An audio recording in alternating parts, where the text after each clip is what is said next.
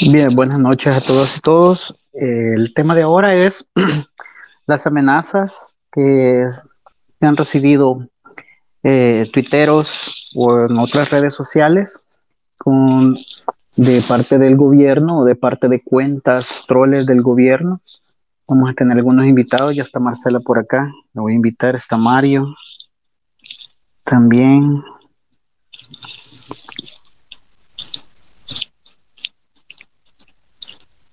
Voy a invitar a Mario hasta Oscar.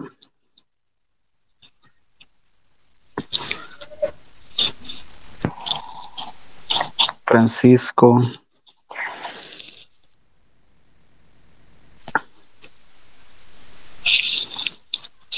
Ok, como les decía, eh, vamos a hablar un poco sobre todas las amenazas que se reciben en redes sociales, no solo por algunos funcionarios del gobierno, sino también de cuentas troles que últimamente han arreciado los ataques a, a, salvadoreños y salvadoreñas. Eh, buenas noches, Marcela, bienvenida. Hola, buenas noches, Robert. Hola a todos los que nos están escuchando. Es un gusto estar de nuevo con ustedes. Ya nos habíamos alejado un rato, pero estamos de nuevo por acá. Gracias, Marcel. Voy a invitar a Mario. Aquí está Mario, quiero ver. Ahí está, ya lo invité. Entonces, como les decía, la idea es que comportamos un poco sobre las amenazas. Bueno, eh, tenemos el ejemplo de lo que pasó hace poco con, con el campeón mundial Yuri. Tenemos otras también que hemos visto cómo le caen todos los troles del gobierno a, algunas personas que ya tienen, quiera sonar un poquito de, presencia en las redes sociales, como Marcela, Mario, inclusive Oscar, Francisco, que está por ahí.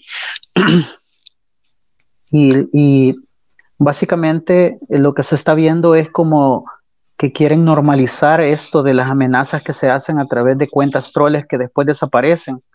De, algunas de las cosas que han estado sucediendo es que son cuentas recién creadas, de las cuales amenazan y luego al día siguiente desaparece la cuenta o la, transforman la cuenta o la cierran. Pero sí han quedado como en evidencia eh, a quién va dirigido, ¿verdad? Este tipo de amenaza, ¿verdad? A callar las voces que son disonantes para ellos, ¿verdad? Que son contrarias a lo que ellos manejan como narrativa oficial y eso, quieras o no, es un punto de, ponerle muchísima atención. También con esto de los desaparecidos, también que más adelante vamos a hablar de que no hay que perder la perspectiva con respecto al apoyo que le vamos a dar a las familias de los desaparecidos con todos los temas que surgen, pero es importante mencionar este tema eh, porque es lo último que ha estado sucediendo, ¿verdad? Y que ya es más frecuente el hecho de eh, las amenazas que hacen y son amenazas bien, bien, bien feas, ¿verdad? Entonces, eh, bienvenido Mario, buenas noches.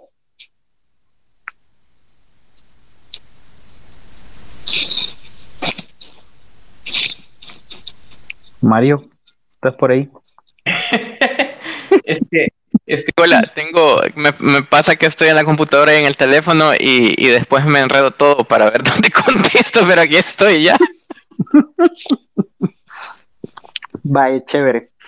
Bueno, si quieren iniciamos, Marcela, inicio contigo. ¿Cómo ves tú, eh, desde tu perspectiva jurídica, desde tu ámbito jurídico, esto de las amenazas que últimamente están eh, eh, avanzando un poco más, proliferándose un poco más, ¿verdad? ¿Cómo lo ves tú, Marcela?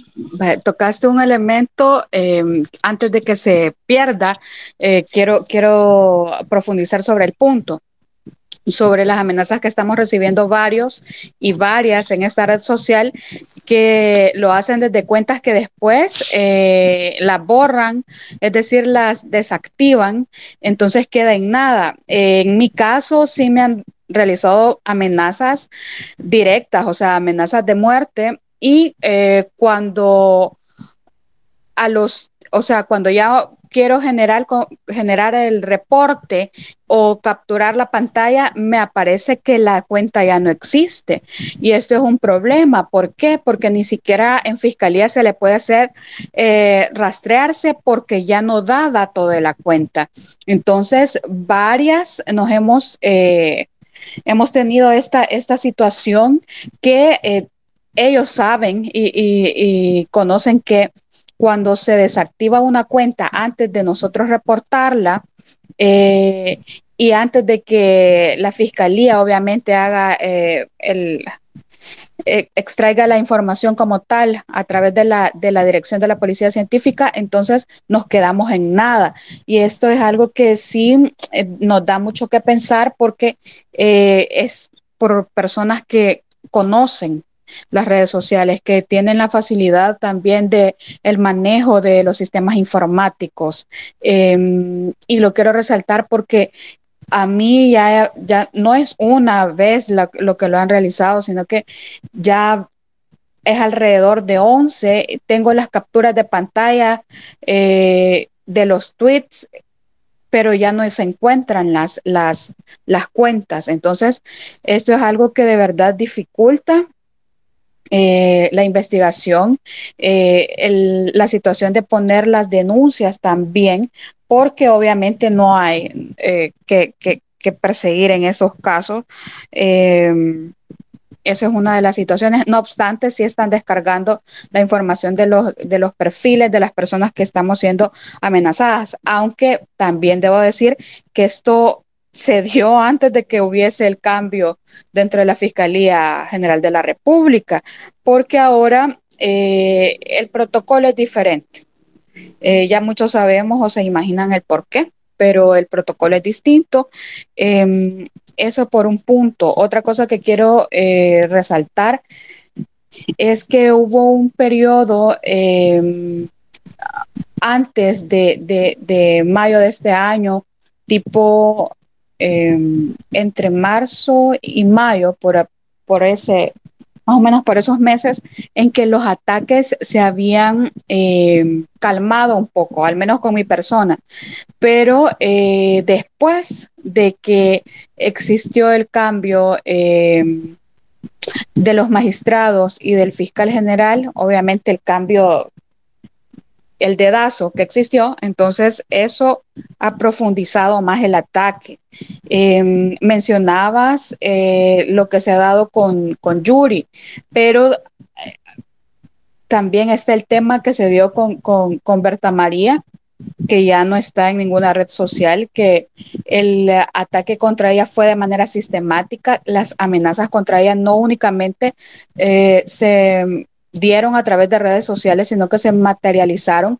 Hubieron ya ataques eh, hasta para la hasta para el ejercicio laboral de ella. Entonces, eh, así ha habido contra varios, eh, por mencionar también a, a Kike Anaya, que no está por acá, eh, pero a varias personas, algunos periodistas, a otros que se nos ha tomado em, nos mandan mensajes, de hecho que es a mí lo que me llama muchísimo la atención, que se tomen la labor de cuando estamos en algún tribunal, ejemplo en el Isidro, y te tomen una fotografía y te la hagan llegar como de sé que estás acá o que empiezan por DM a decirte la acabo de ver en tal pasillo y está aquí con no sé quién. Entonces, ese tipo de situaciones ya no es únicamente que se quedan a nivel digital, sino que se trasladan a la vida real y ya se materializan. Eso creo que es sumamente peligroso, más en, en, lo que se está dando. No existe una, un clima de seguridad, al menos a mí como mujer no tengo yo la certeza de que eh, de conducirme con, libertad y de que no me va a pasar absolutamente nada, porque de hecho yo creo que ya lo he manifestado en, eh, algunos espacios, o, no recuerdo si fue en espacios, pero a, mucha gente yo le he comentado de que sí, yo tuve un episodio bien, bien eh, feo fuera del, Isidro una vez, em, porque sí hubo alguien que se me acercó y me dijo, o sea, eh, me insultó, pues, entonces, este, y que por qué yo criticaba al presidente, que si no sé qué, entonces, esas son cosas que no deben darse, esas son cosas que no debe de animarse a la gente a que busque a una persona para insultarla, para amedrentarla, eh, para ubicarla, eh, darle seguimiento, em, quererla, no solamente el seguimiento, sino que querer ubicar a sus familiares, eso es totalmente peligroso, fuera de lugar. Em, ya no estamos hablando únicamente de amenazas cibernéticas, sino que eh, de amenazas reales, de que se materializan, el eh, hostigamiento que le realizan a la familia de la persona, de que estén escribiéndole a, los padres o individualizan otro familiar, es, em, es realmente em, feo, es eh, traspasar todos los límites. Entonces, eso es a lo que se está dando. Y, si, y no únicamente eh, usuarios X, sino que lo hacen funcionarios y voy a señalar a un diputado que es conocidísimo de que a varias en esta red social nos, acosa y él llega a eso, a decirle a la persona que la ha visto o manda personas a dar, eh, a seguir y todavía se mm, burla de que uno no puede defenderse porque en fiscalía no le van a tomar la denuncia. Entonces, este es algo bien peligroso lo que estamos viviendo. Eh, yo a la gente siempre le, he repetido que cuide los datos de, la, de, los demás, que no den números de teléfono, sin antes consultarle a las personas si lo pueden dar, que no den las ubicaciones, que no digan eh, dónde se encuentra esta persona o si conocen eh, la, la, rutina de esta, que tampoco lo digan, porque muchos eh, son bien intencionados y creen que es para, para algo bueno, pero muchas personas no tienen algo bueno para, para buscarnos. Entonces, eh, sí, a mí se me han acercado eh, fingiendo, ese es otro punto, fingiendo amistad y solicitándome datos de personas que también han sido eh, críticas al, al, al, gobierno, que se hacen pasar por periodistas. Eh, entonces, obviamente, cuando es cuando alguien se hace pasar por periodista, digamos, em, yo, escribía columnas para el diario de hoy, conozco la mayoría de periodistas del diario de hoy, de la prensa gráfica, del Faro, de Gato Encerrado. Entonces, em, sé quiénes están en ese momento y a quienes no conozco, yo siempre le pregunto a alguien, ¿conoces a fulano o a sutana? Entonces ellos dicen si trabaja para nosotros o no, pero sí han dado casos que a mí, y aún guardo los, los, mensajes, en los que me han dicho que facilite el número de teléfono eh, de fulano de tal porque le quieren hacer una entrevista y no trabajan para el medio. Y tiempo después, o sea, una o dos semanas después, desactivan la cuenta. Entonces, a mí se me hace sumamente peligroso que quieran utilizar em, o hacerse pasar, mejor dicho, por periodistas para llegar a la gente. Lo mismo sucede acá eh, que algunas personas se hacen pasar por víctimas de delito para que algunos abogados facilitemos nuestro número telefónico. Y digo esto porque es una insistencia, eh, la experiencia nos da eh, a, a, muchos abogados que elaboramos en el área penal, nos da ciertos insumos para saber cuándo una persona nos podría estar mintiendo o no. Entonces, hay situaciones que sí es como banderas rojas que nos indican que no quieren una asesoría, sino que quieren llegar a otra cosa. Entonces, eh, también eh, se ha dado a través de redes sociales cuando ya uno no les contesta, se ponen a insultarlo, y se te amenazan, te dicen que si no lleva, que si no les das tu número, que ya vas a ver lo que te va a pasar, que van a hacer público que vos no quieres ayudar a la gente, que te cuesta dar tu número de teléfono, que tenés que esconder. Entonces, por ese tipo de chantajes quieren eh, coaccionar para que eh, para que ellos logren llegar a ti. Entonces, esas son algunas situaciones que eh, lastimosamente se están dando. Lo mismo eh, sucede cuando se ponen a indagar también sobre dónde labora X persona, ya lo han realizado, empiezan a enviar correos a una institución para, empezar a, despotricar o a insultar a la persona, porque eso se ha dado. Eh, no es que me han contado, yo lo he vivido, entonces eh, es bien, bien eh, delicado lo que estamos viviendo ahora, sobre todo porque son los mismos funcionarios los que están animando este clima de, odio en contra de aquellos que piensan diferente.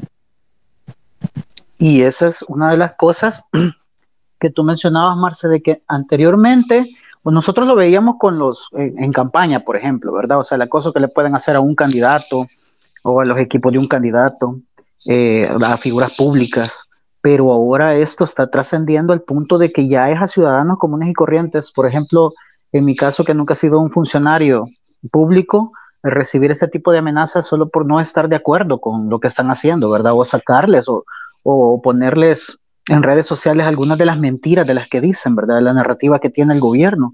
Y lo que tú mencionabas, antes de darle la palabra Mario, lo que tú mencionabas, o sea, ahora es, o sea, con total descaro que ellos hacen este tipo de amenazas a salvadoreños y salvadoreñas, y no solo en redes sociales, sino también con el trabajo, se meten con investigar dónde trabaja, investigar dónde vive, investigar con quiénes anda, o sea, ese tipo de acciones que yo recuerdo hace un par de meses cuando el ministro de Seguridad, si no más lo recuerdo, eh, mencionaba de las patrullas digitales, los patrulleros digitales, ¿verdad? Y con una ley que ahorita no tenemos fortalecida, como es esto de, de, lo de las redes sociales, o sea, ¿a dónde vamos? ¿A dónde van los ciudadanos cuando se sienten acosados, cuando se sienten ofendidos? ¿Cómo, ¿Cómo reaccionar o cómo ir a la fiscalía si en la fiscalía lo que van a hacer es la cuenta desapareció? Eh, esta cuenta no existe. Eh, entonces te quedas así como, eh, te hacen llamadas por teléfono, inclusive, como tú mencionabas, eh, y eso es súper difícil en este momento que se está viviendo porque no estás en una época de campaña, pero estás viendo todo el aparato comunicacional del gobierno ofender, tratar mal, eh, amenazar a ciudadanos y ciudadanas, y eso sí ya vota cualquier cosa de la ética, o sea, tú ves a diputados, por ejemplo, del oficialismo, cómo amenazan en redes sociales, cómo encaran, cómo mienten, cómo ni siquiera tienen una base por la cual decir esto es real, ¿verdad? Vemos inclusive ahora cuentas troles verificadas que trabajan para el gobierno, cuentas troles que suben fake news y que los mismos funcionarios las agarran como que fueran ciertas y cuando alguien les dice, mire, eso no es cierto, yo me recuerdo que la semana pasada subía una fotografía de un marero que lo estaban capturando y le habían puesto, o sea, le habían hecho el montaje de las letras FMLN, ¿verdad? Entonces vemos ese total descaro por parte de, eh, ¿cómo se llama?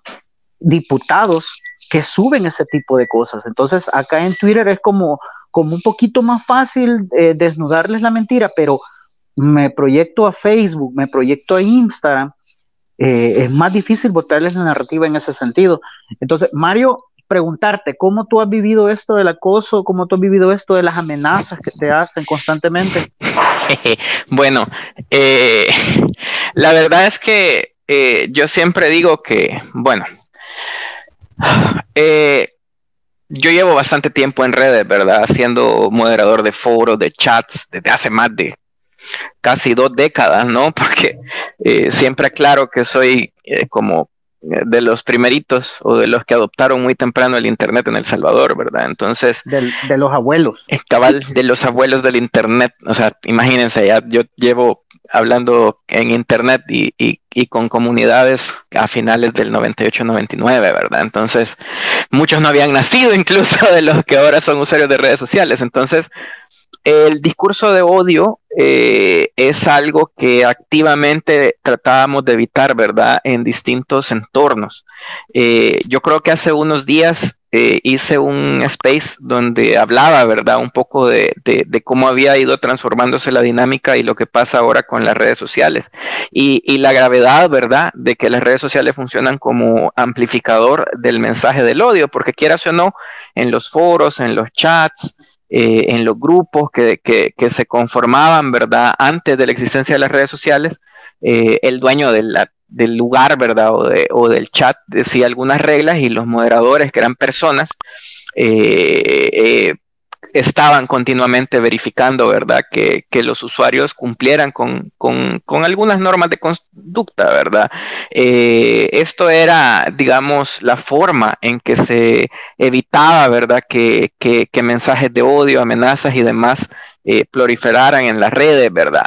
Esto no pasa en las redes sociales, ¿verdad? En las redes sociales eh, ahora se han instrumentalizado, ¿verdad? Para, para enviar mensajes de odio y como eh, son plataformas que son mayormente autónomas, ¿verdad? O sea, las denuncias eh, uno las pone y hasta que no generan suficientemente, suficiente atención, ¿verdad? En el sistema o hasta que alguien llega a ver la denuncia, no, no, no, se, no se aplican las políticas. Y yo creo que lo grave es que hemos estado viendo desde hace días que aquí en Twitter, eh, a pesar de que el tema del discurso de odio, el tema del acoso selectivo, el tema de, la difamación, incluso llegar al, punto de, compartir información eh, de, las personas, ¿verdad? Lo que decía Marcela, de donde trabaja y lo demás, se hace sin ningún descaro, ¿verdad? Y las mismas redes no aplican eh, sus políticas. Yo en lo personal eh, lo que hago es tratar de recolectar, ¿verdad? Toda la información que,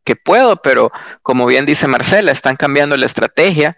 Como ya saben que, se les toma eh, alguna evidencia, ¿verdad? De las amenazas que hacen, vienen, cierran la cuenta o la borran eh, por, por lo mismo, ¿verdad? Y se hace bien difícil como recolectar evidencia. Y yo creo que es particularmente grave el caso de, hay, cuentas, ¿verdad? Pequeñas que hacen amenazas, que, abren la cuenta solo para hacer la amenaza y desaparecen, pero es más grave cuando, cuando ocurre desde la cuenta de un funcionario, porque la forma en que funcionan es que eh, literalmente las cuentas de funcionarios y algunos personajes asociados con eh, los políticos, ¿verdad? De gobierno, eh, lo que hacen es que llaman, ¿verdad? A la gente a atacar. Y eh, la, mecánica que observamos es que vienen todas estas cuentas que yo les digo fantasmitas, ¿verdad? Que uno las va a revisar y se nota que son cuentas que se han creado con un solo propósito de atacar eh, y comienzan a decir toda clase de cosas, ¿verdad? Y lo que sucede es que la gente eh, de verdad, ¿verdad? No los fantasmas ven esta clase de interacciones que promueven el, el odio, que promueven eh, digamos, las amenazas que, motivan a la gente a hacer esta clase de cosas, eh, que al final mucha gente de verdad, de carne y hueso, termina eh, haciendo, ¿verdad?, estas clases de amenazas y, o peor, como ya mencionaba Marcela, se terminan materializando en, en, amenazas de la vida real, ¿verdad?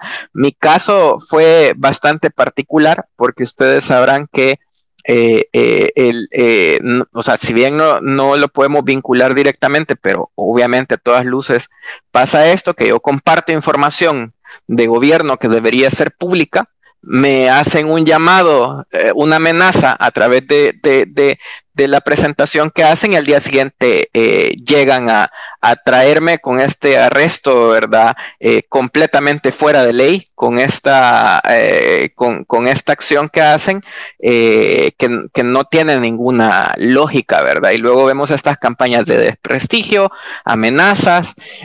yo, por salud mental, no las leo, ah, por, muy graves que sean. Pero eh, yo también lo que hago, digamos, es que eh, de forma automatizada, cuando puedo, las recolecto eh, para no estarlas leyendo, porque también, quieras o no, estar leyendo esas amenazas en redes también afecta, ¿verdad? o sea, te, afecta al final del día, ¿verdad? o las amenazas que hacen los funcionarios como muy temprano, que te dicen, te voy a demandar, que no sé qué, que no sé cuánto. cuando, pues sí, o sea, al final es información disponible eh, pública o, información que ocurre en espacios públicos, ¿verdad? Entonces, yo creo que lo grave de todo lo que está pasando es que lo hagan, ¿verdad? Con total descaro, sin eh, recibir ningún, eh, ninguna, digamos, amonestación por parte de la plataforma, a pesar de que va en contra de sus propias políticas y que todavía, o sea, que, que, que, los ciudadanos nos quedamos sin ningún recurso al cual recurrir, porque como bien decía Marcela, ah, bueno, voy a poner una denuncia en la fiscalía. ¿Y, quién maneja la fiscalía ahorita? asumiendo que el caso llegara y va a llegar a los jueces y, y a que, ¿cómo sabes? O sea, imagínate ahorita que eh, denuncias algo de un personaje público que es reconocido, ¿verdad? Por sus andanzas y eh, digamos que solo por pura casualidad te agarran la denuncia, llega algún juicio o algo, ¿cómo, ¿qué garantía vas a tener si los jueces también están puestos ahí a conveniencia? ¿Qué te garantiza que, que, que a las horas de las horas no te cambien el juez o lo muevan a otro lado y te pongan a alguien que sea afín a, al mismo gobierno? Entonces, es gravísimo lo que está pasando porque nos estamos quedando sin recursos, sin garantías y, y, lo peor también es que ellos de parte del gobierno pueden acosar, pueden utilizar a la policía para andar ahí espiando, pueden utilizar a, gente encubierta para hacerse pasar por periodistas o, por gente que está documentando con el único fin de generar información de inteligencia de gente que simplemente está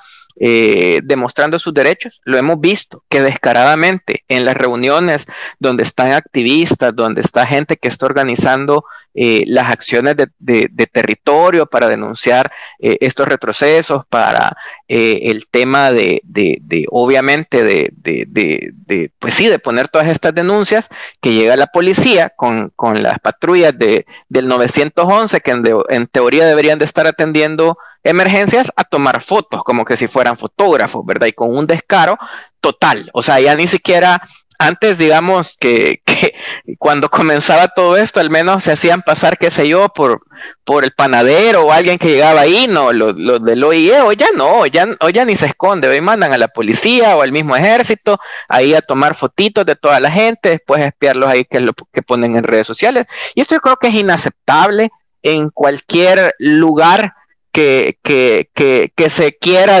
denominar a sí mismo una democracia. Entonces vemos esto y qué es lo que pensamos, que simplemente no existe. No hay un Estado de Derecho, no hay garantías y ocupan las herramientas de, de, de vigilancia, ¿verdad? Que deberían de utilizarse más bien para, para investigar y prevenir el, el delito, para andar ahí persiguiendo a gente que simplemente está denunciando las cosas que no funcionan. Me quedo hasta aquí porque podría seguir hablando. Gracias. Gracias, Mario. No, y, es interesante lo que tú dices porque sí es cierto. Si los recursos tecnológicos que tenés fueran directamente para la persecución del delito, está bien, pero lo hemos visto en las marchas, o sea, lo hemos visto con total descaro el hecho de que llevan un dron que vale más de 4 mil, 5 mil dólares más, más, lo buscamos. muchísimo más. Ajá. Lo buscamos el modelo ese particular y con la cámara esa térmica fancy que tiene, era una cosa que costaba más de 15 mil dólares, ¿no? Y han comprado no sé cuántos. Imagínate, entonces, vemos con total descaro cómo, lo, cómo utilizan todo el aparato de Estado para perseguir ciudadanos y eso no es correcto, no es ético. Y aparte de eso, vaya, por ejemplo, yo la semana pasada, eh, no, hace dos semanas fue, eh, me sacaron eh, donde yo había elaborado, ¿verdad? Y eso está en internet, o sea, anteriormente yo les decía, miren, váyanse a la página de transparencia porque ahí está donde yo he estado empleado.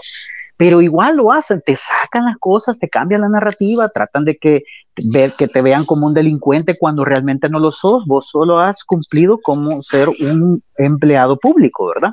Pero lo hacen así de cuentas troles. Y lo peor que lo hacen, eh, operarios de ellos mismos, de nuevas ideas, para tratar de, amedrentarte o que ya no publiques.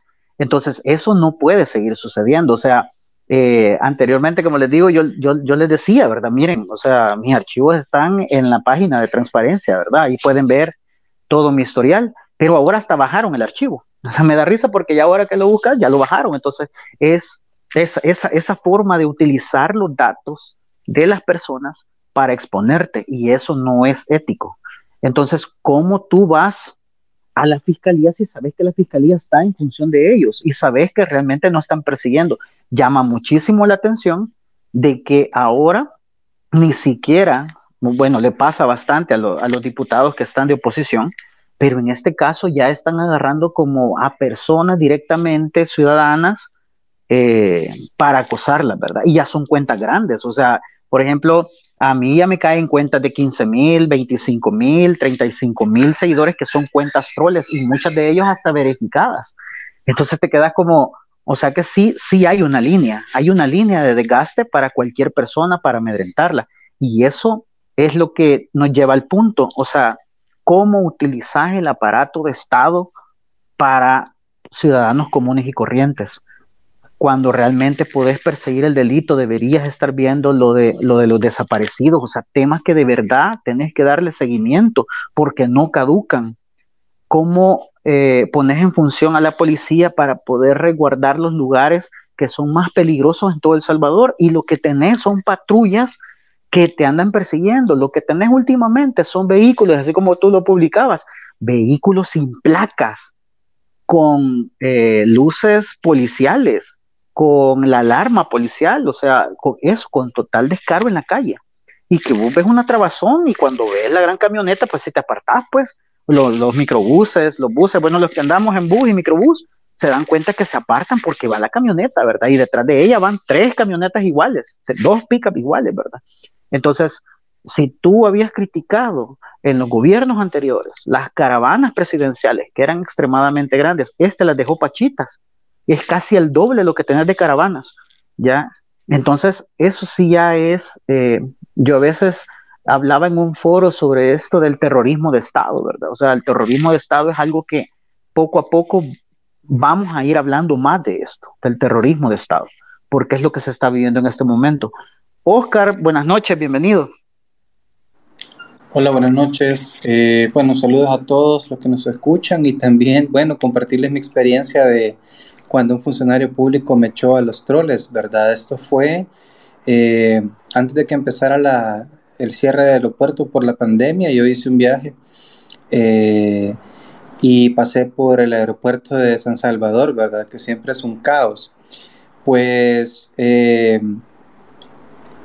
cuando iba de sal, sí, cuando iba de salida, el primer tweet que hice fue em, de hecho, al, a, alabar una demostración de arte que había eh, en el aeropuerto. Y hay un saloncito donde ponen demostraciones de arte de salvadoreños y me pareció algo bien interesante. Había una cuestión de unos tejidos.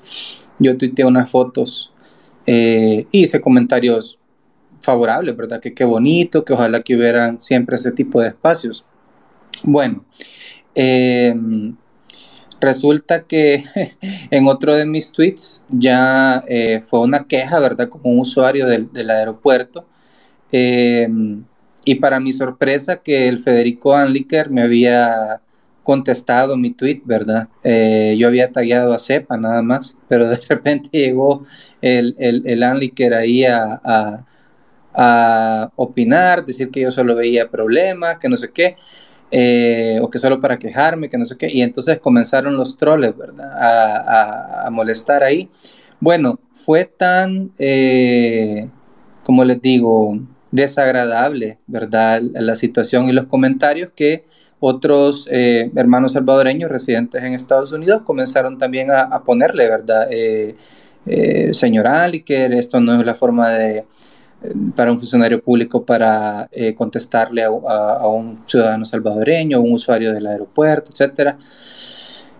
Bueno, eh, total que em, yo lo único que estaba reportando era que los baños estaban reventados y había una madre, de hecho, extranjera, cambiándole el pañal al niño en el suelo, en el piso, rodeado de un montón de gente, en el piso sucio, ¿verdad?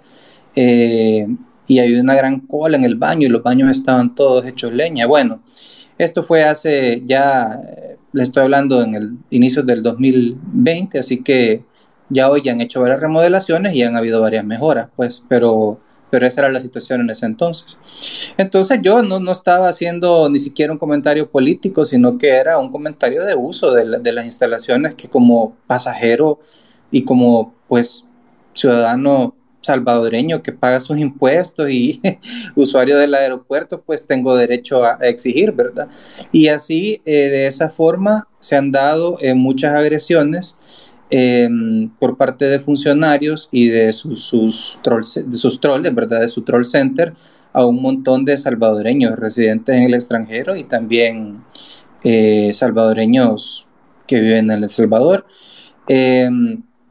Em, y miren, yo también he estado en esto de las redes sociales por más de una década, ¿verdad? Igual que Mario, yo vengo utilizando el Internet desde los 90, ¿verdad? Empecé a programar en el 94 con lenguajes de programación que ya ni, se, ni, ni siquiera figuran, ¿verdad? En los, en los eh, listados de top 20 de, de programación eh, de lenguajes.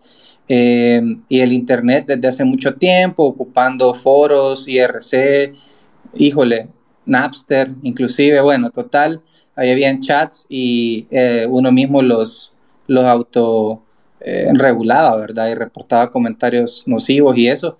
Eh, y desde ahí ha venido todo esto de la moderación de, redes sociales y de comentarios, ¿verdad? En, en, foros en Internet. pero indudablemente en la actualidad hay un descontrol bastante grande, especialmente en países que no son de habla inglesa ya que Twitter tiene eh, controles, ¿verdad? con inteligencia artificial, con modelos de, que leen el texto, ellos pueden determinar si un tweet es ofensivo o no, ¿verdad? Etcétera. Tienen parámetros para reconocer cuentas de baja calidad cuando son troles, etcétera. Obviamente esos algoritmos son engañables, ¿verdad? Eh, por ejemplo, una de las cosas que Twitter pesa bastante es que tenga foto de perfil, que tenga biografía, eh, que tenga imagen de cover, etcétera. Y, así poco a poco han ido como cubriendo sus bases los troles y han cumplido con varias de las eh, características para que su cuenta no sea baneada automáticamente.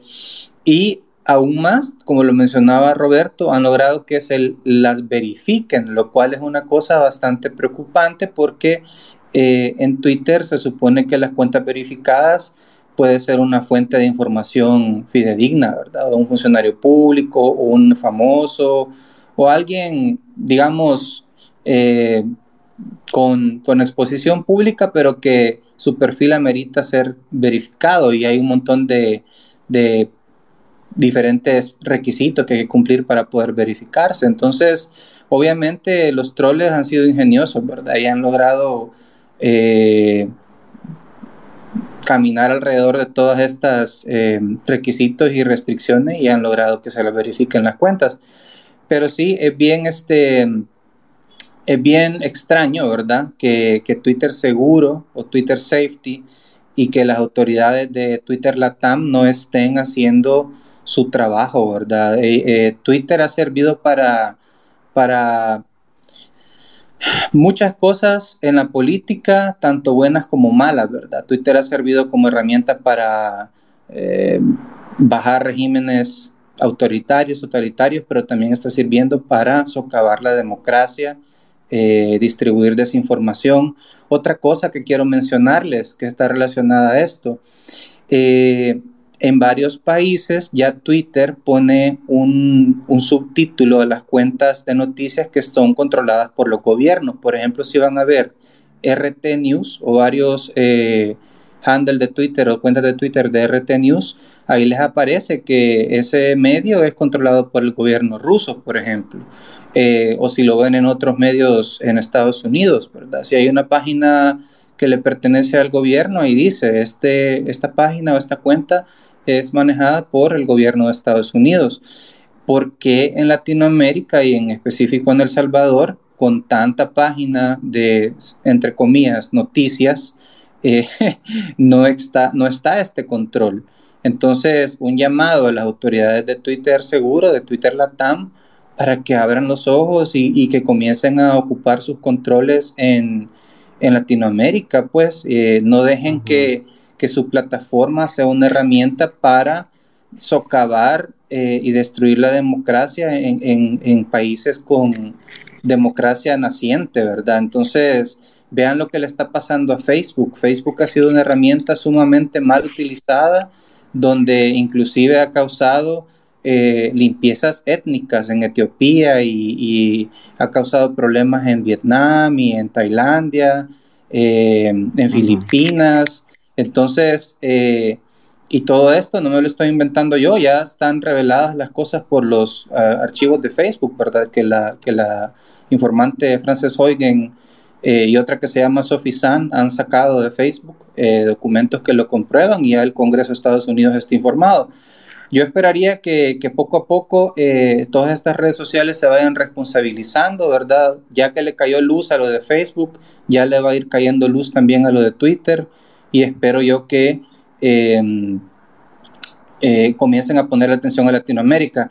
Finalmente quiero comentarles algo. Yo trabajando en Estados Unidos en tecnología, pues he tenido la oportunidad de ir a, inclusive a oficinas de Twitter y hablar con gente dentro de, dentro de Twitter Nueva York eh, y yo increpé a una persona, ¿verdad?, que trabajaba en Twitter. Ella no trabaja ahí, pero cuando trabajaba en Twitter yo lo increpé eh, y le digo, mira, ¿y por qué no? Y le di ejemplo, ¿verdad? Le pasé las cuentas misóginas de Walter Araujo, le pasé pruebas, le pasé cuentas que eh, habían estado haciendo targeted harassment, ¿verdad? Que es una de las violaciones a las cuentas de Twitter. Pero esta persona, yo le dije, mira, ¿y con quién puedo hablar para, para poder reportar esa situación? Ya lo hicimos por los medios que están disponibles en línea y no hacen caso. Y miren, al final, esta persona, yo ya la conocía de, un par de, situaciones, pero no éramos amigos, amigos, pero sí éramos una cuenta eh, o una, digamos, amistad naciente, digamos, pero ya nunca, o sea, se alejó de mí, ya nunca me volvió a hablar. Quizás ellos firman algún NDA o algo, o no quería echar de cabeza a nadie dentro de Twitter para irle a reclamar, eh, pero sí, o sea, eh, es bien difícil hacer que estas empresas se responsabilicen de, la información que se está esparciendo a través de su plataforma y que, la, que le apliquen las reglas iguales a todos, ¿verdad? Así que eh, eso les quería compartir, ¿verdad? Mi experiencia y la situación con esto, ¿verdad? De, la moderación, que al final es un problema bien complejo, ¿verdad? Hay tantos idiomas en el mundo y ni la mejor inteligencia artificial del mundo ahorita está preparada para automoderar todas estas cosas. tenemos que ser los usuarios quienes sigamos reportando y martillando y martillando hasta que haya una reacción, ¿verdad? Que, que mejore la situación. Así que eso. Y cualquier pregunta que tengan, pues aquí voy a estar. Gracias, Oscar. Y es súper importante porque nosotros vemos por parte de cuentas grandes que trabajan para el gobierno, personas misóginas, que ese es el siguiente tema que, quisiera abordar con Marcela, eh, con total descaro, cómo publican, hay que bajarse esta cuenta, eh, con malas palabras hacia las mujeres. O sea, y es una cuenta que tiene más de 200 mil seguidores, o sea, y no la bajan, o sea, la reporta Twitter, se puede reportar y todo, y no la bajan, y con total descaro manda a todos los troles que tiene a bajar las cuentas y cuentas reales de personas que, ni siquiera se meten en política, pues, pero simplemente porque publican un tema. Acá, por ejemplo, bueno, tenemos a, Machón acá también que ha recibido bullying también por parte del oficialismo, tenemos a Lady Drag también, los escuchas, a Carmen que está por ahí. Eh, bueno, hasta Tita está por ahí, o sea, que reciben amenazas directamente y que funcionarios, en el caso de las mujeres, con total descaro, les escriben y eso no lo habíamos visto anteriormente, o sea, no, no, no sé, Marce, cómo, cómo tú ves este tema de... Mm, bueno, hay dos situaciones. La primera que aquí no es un ataque aleatorio hacia eh, las mujeres que somos eh, críticas al gobierno, sino que es un ataque sistemático.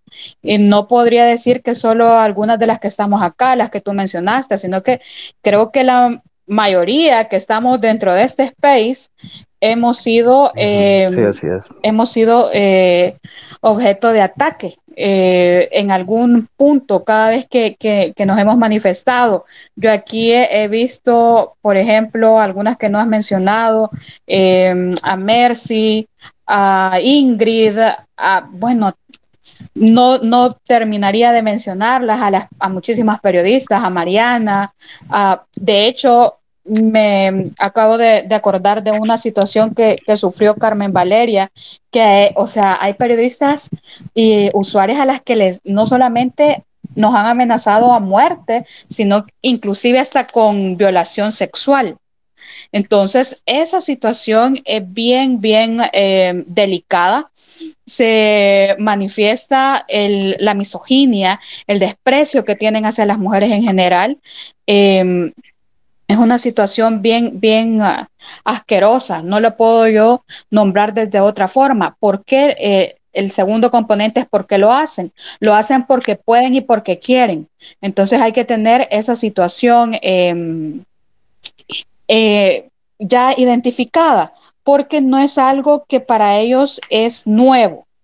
La mayoría de funcionarios que incitan al odio, a la discriminación y a la violencia hacia usuarios de redes sociales o ciudadanos son personas que tienen una andamiaje de violencia, es decir, ya ellos han sido indiciados o acusados en otras oportunidades de ejercer violencia en sus hogares, a sus exparejas o de tener un pasado conflictivo dentro de los eh, trabajos que han tenido.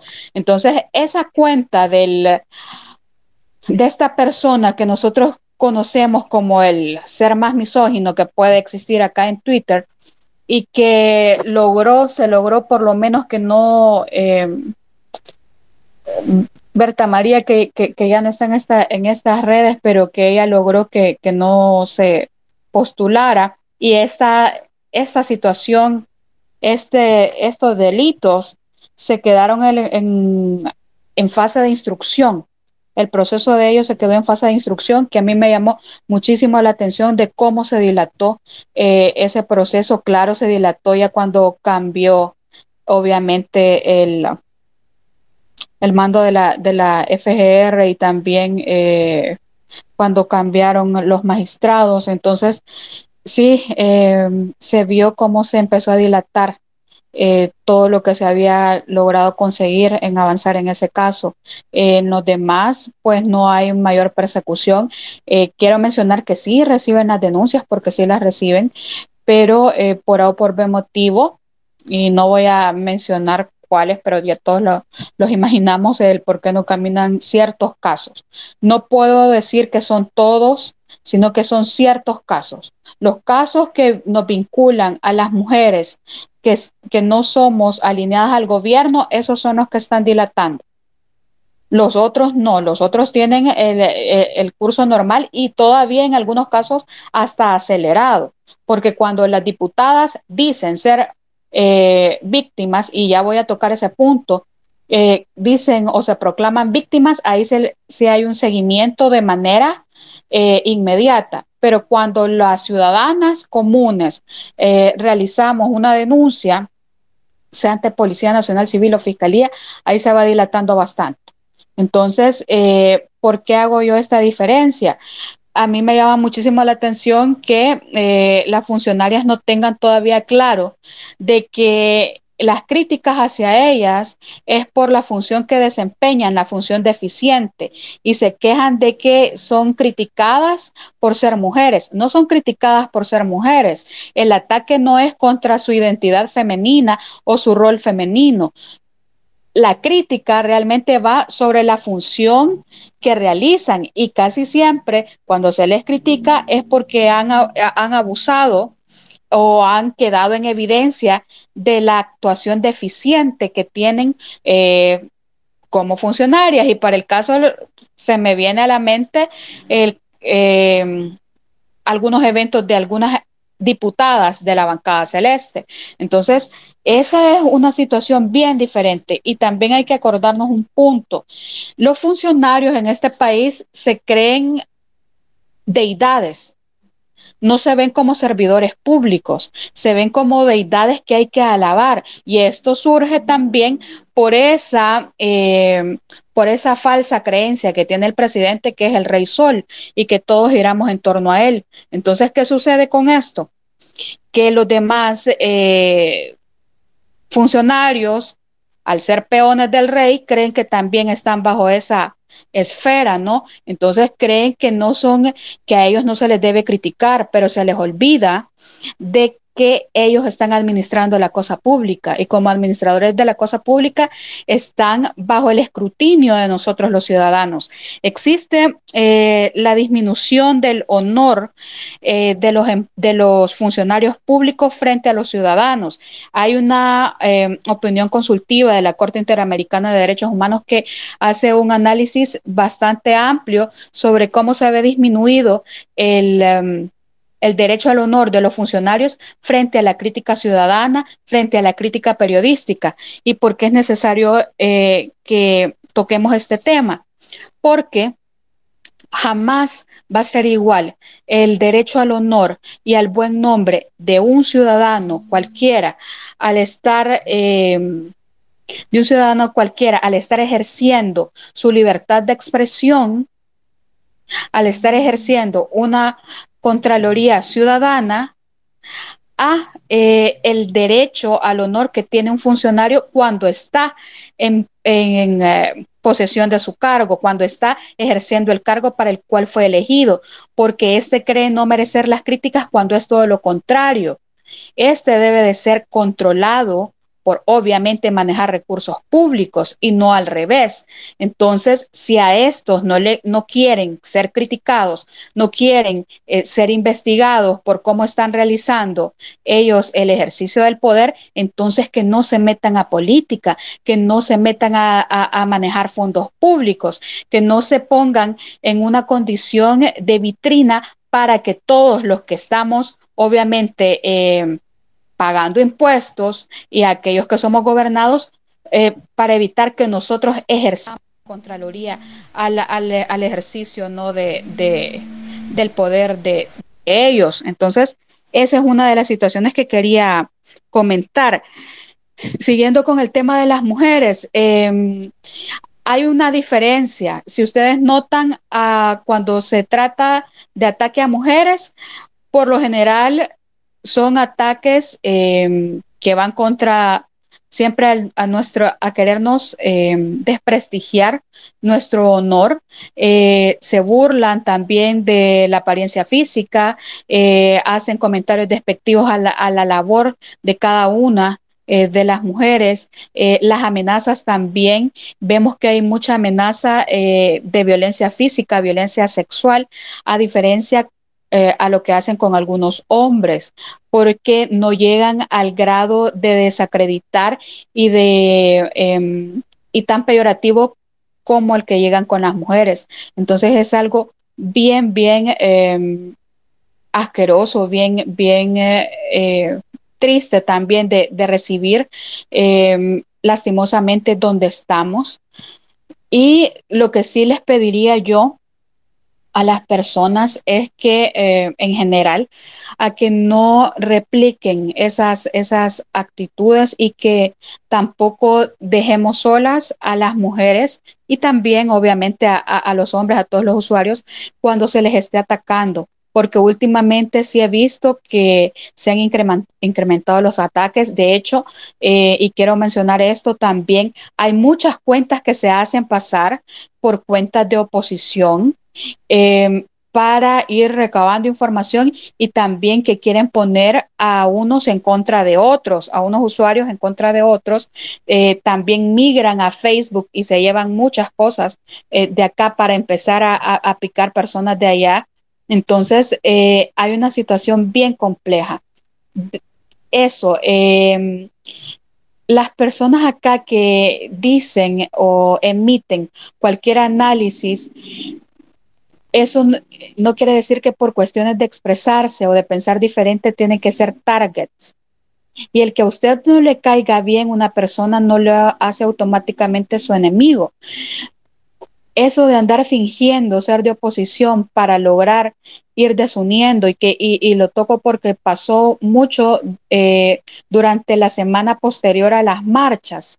Em, a mí me escribía mucha gente que decía ser de oposición y me escribía diciendo que otros usuarios hablaban, que otros usuarios en las marchas hablaban, criticaban, eh, decían cosas eh, de mí o de X o de Y.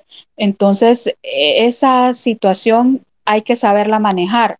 Primero hay que identificar también que nos quieren eh, desunir, que nos quieren fraccionar, pero tenemos una, creo que todos buscamos una finalidad común, un objetivo común que es que se restaure el, Estado de Derecho, que se respeten nuestros, eh, tanto nuestras garantías constitucionales como nuestros derechos eh, subjetivos como eh, ciudadanos y que em, se logre ¿no? la transparencia en el manejo del Estado. Entonces, eso no hay que perderlo de vista, fuera de todos los ataques que podemos experimentar dentro y fuera de las redes sociales. Eso sí lo quiero expresar porque eh, sí vi mucho eso de personas que eh, creían o, se decían ser de oposición y andaban amarrando navajas. Entonces, creo que en eh, varios nos dimos cuenta y empezamos a bloquear esa, esas, a esos usuarios. Eso. Y, y, es importante lo que tú mencionas antes de darle la bienvenida a Carmen y darle la palabra a Mario porque sí es cierto, o sea, hay cuentas que se hacían eh, pasar de oposición que empezaron ataques directos, ¿verdad? Y, y a mezclarlo con otras redes sociales como Facebook, a querer desgastarlos. Y yo pongo el, el punto sobre, sobre, sobre la mesa de los space, por ejemplo, ¿verdad? O sea, que a veces nos decían que nos adjudicábamos los space y que solo éramos poquitos los que nos adjudicábamos los space, cuando nosotros siempre hemos promovido eh, que esta herramienta de Space la utiliza medio mundo, ¿verdad? Entonces, eh, sí vimos eso eh, posterior a la marcha, de que empezaron muchas cuentas que se creen de oposición y más que todo que se hacen pasar por cuentas B, ¿verdad? O sea que no tienen una fotografía, tienen otro nombre, ya es una cuenta B, y, y, atacándonos, pues. Entonces, es como, como bien ridículo porque el esfuerzo que tú quieres hacer con esto es la unificación de una oposición o, de una resistencia a través de que se restaure el Estado de Derecho, como tú mencionabas, Marce. Eh, les pediría, por favor, si pueden compartir el space para que pueda llegar a más personas. Los que me han pedido la palabra, en unos minutitos se las voy a dar.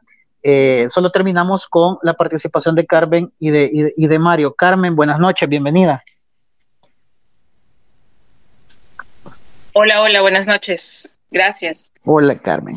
Adelante, Carmen. Siempre, siempre es, siempre es muy agradable estar con ustedes y bueno, eh, lo que ha mencionado Marcela, lo que ha mencionado eh, Mario, es, yo creo que este es un momento importante en el que tenemos que seguir eh, haciendo énfasis y en el que tenemos que seguir poniendo este tema en todos lados. Primero porque no debe ser aceptado por ningún motivo el hecho de permitir eh, todos estos mensajes. Eh, solo una cosa lo que, a lo que dijiste, Marcela. No es un misógino el que anda ahí. Es uno como más reconocido, pero es un grupo. este, este oficialismo se distingue también por, por ser un grupo lleno de, misóginos que no pueden esconder ese odio hacia las mujeres eh, que, que, nos hemos ganado un, espacio en, en, las áreas en donde trabajamos.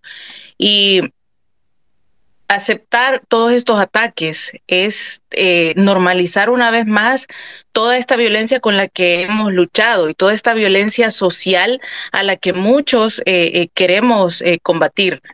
Em, esto que han ustedes hablado también se ha traído aquí y aquí entre la diáspora, entre las mujeres que empezaron a, a, a, pensar diferente o a expresar opiniones diferentes, entre las mujeres que se, que se separaron al principio del movimiento Nuevas Ideas y que empezaron a señalar todo lo que ha estado pasando dentro del partido Nuevas Ideas.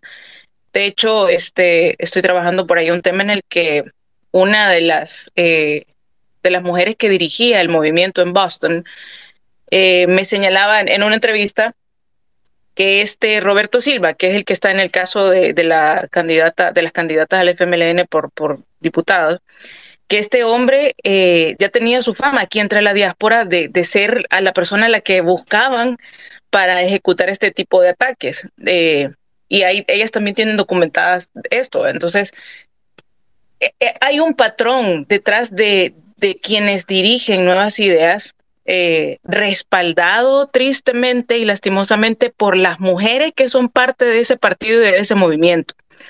Eh, no, no, no, es aceptable tampoco que las diputadas hablen y, condenen, entre comillas, la violencia en contra de las mujeres y todos estos mensajes misóginos, cuando ellas son las primeras que permiten todos estos mensajes hacia las mujeres que no son parte de ese movimiento, de ese partido, o que no piensan o que no aplauden todas las, cos las cosas del gobierno. Eh, como dijo Marcela, yo, yo, yo sí lo quisiera señalar con nombre, pues, o sea, de todos los funcionarios que están ahí, que tienen procesos y que han tenido procesos, uf, eh, la lista, la lista es larga, pues, o sea, Walter Araujo, el secretario de prensa, que, que es típico también de él, eh, Neto Sanabria, de amenazar y de, y de decir que, que va a tomar acciones legales.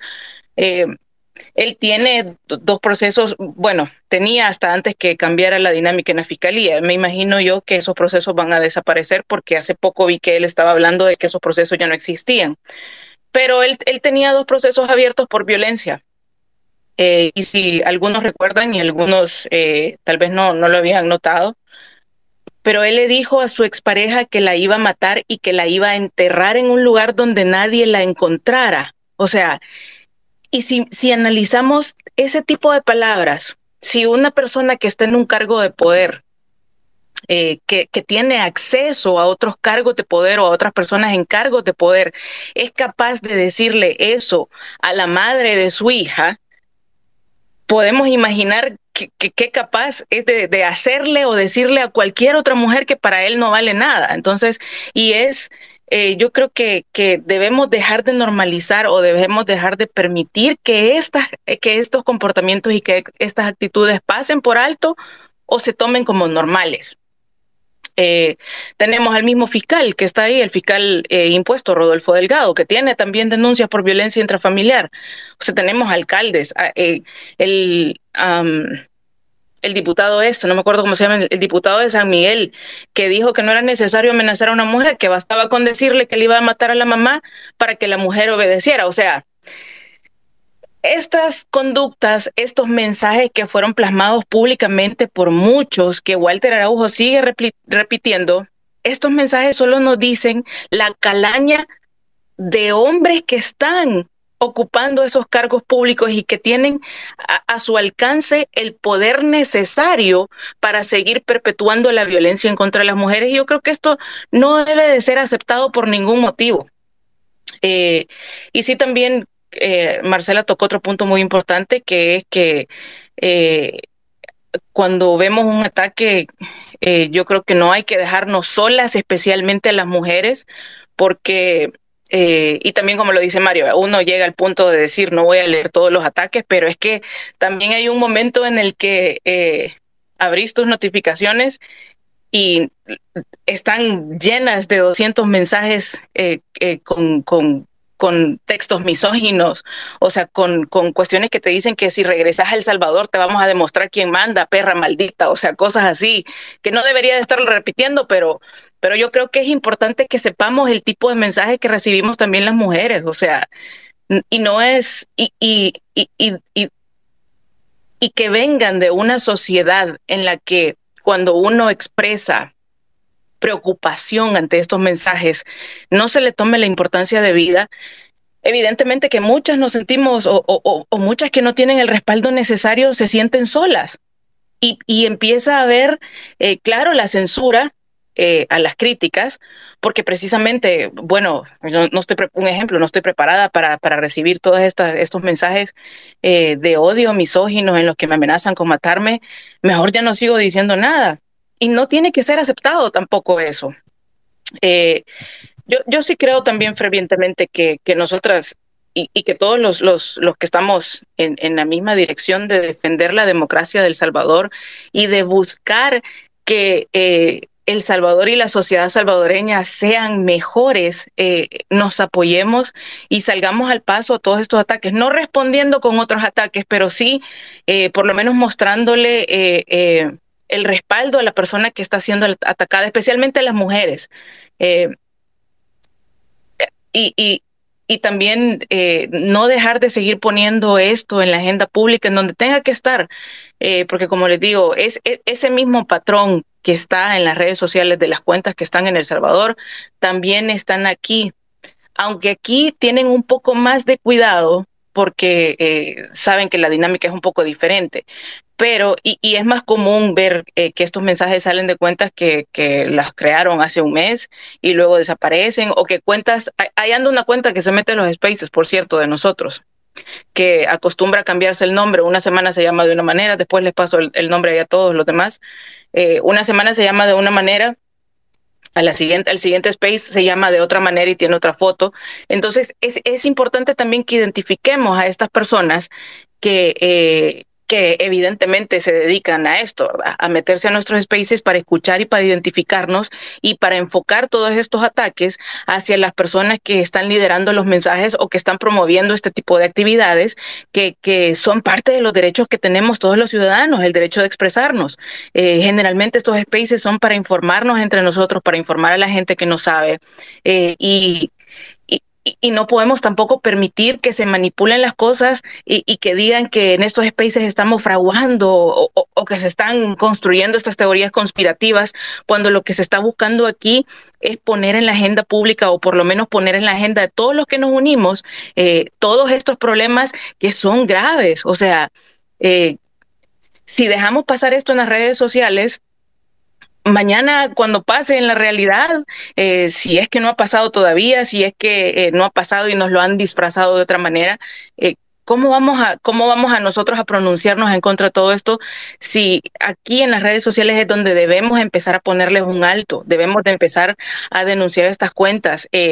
Si yo también estoy de acuerdo con lo que dijo Mario y, Roberto, creo que lo mencionaron, o sea, Twitter Latin, Latinoamérica y, y, y y, y, el CEO de Twitter de Latinoamérica, claro que tienen una gran responsabilidad, pero recordemos una cosa, que eh, los cambios que, que ha habido aquí en cuanto a las plataformas, se dieron a partir de la presión de los mismos usuarios eh, para que estas cosas cambiaran.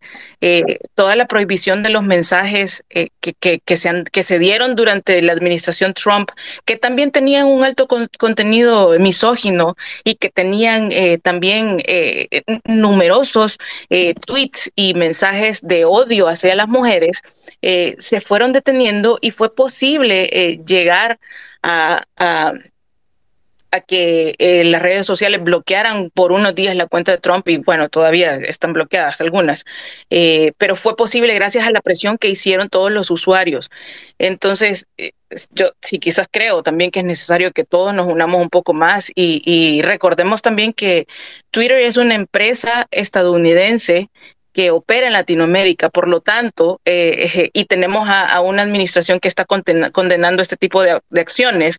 Por lo tanto, eh, deberíamos de enfocar esa presión y, esa, y, esos mensajes de que estamos en contra de, que se permita en esta red social todos estos ataques hacia las mujeres o hacia los que criticamos o hacia los que pensamos diferente, que eh, que se le tome atención a eso. ¿Cómo es posible que una empresa estadounidense esté permitiendo algo ah, en lo que eh, la administración está combatiendo, está siendo eh, eh, firme, por así decirlo? Quizás ese es un poco el, enfoque que deberíamos de, de, tratar de tomar. No debería estarlo diciendo aquí porque, claro. Ahí hay un montón de gente que, que, que, como ya lo mencionaron, lleva y trae, pero, pero creo que es importante, es importante esto. Eh, yo quiero no, decir, y, quiero, hola, quiero decir algo.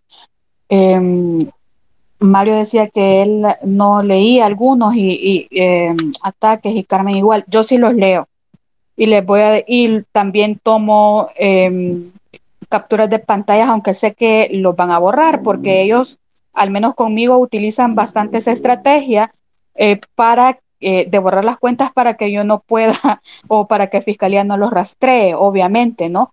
Eh, pero yo sí los leo y les voy a explicar por qué. Uno en este país, cuando estás viviendo en El Salvador, no puedes tomar una amenaza a la ligera.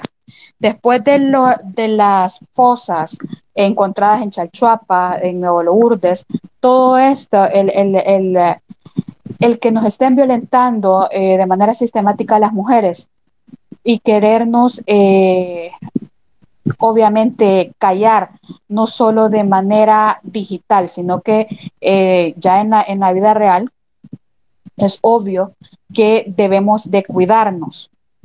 Y eh, una forma de cuidarnos es saber de dónde vienen los ataques.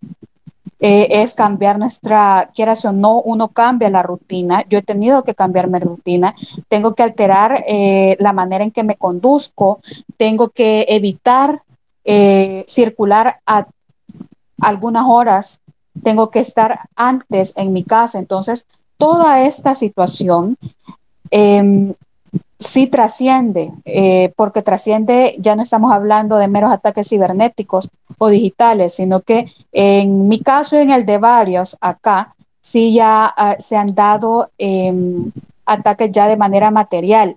Eh, recordemos también lo que sufrió em, una de las eh, periodistas de Gato Encerrado, que creo que no está acá, Julia Gabarrete, que a ella le hurtaron su, su laptop eh, a, varios periodistas, entre comillas, les han, eh, han sido víctimas de robo.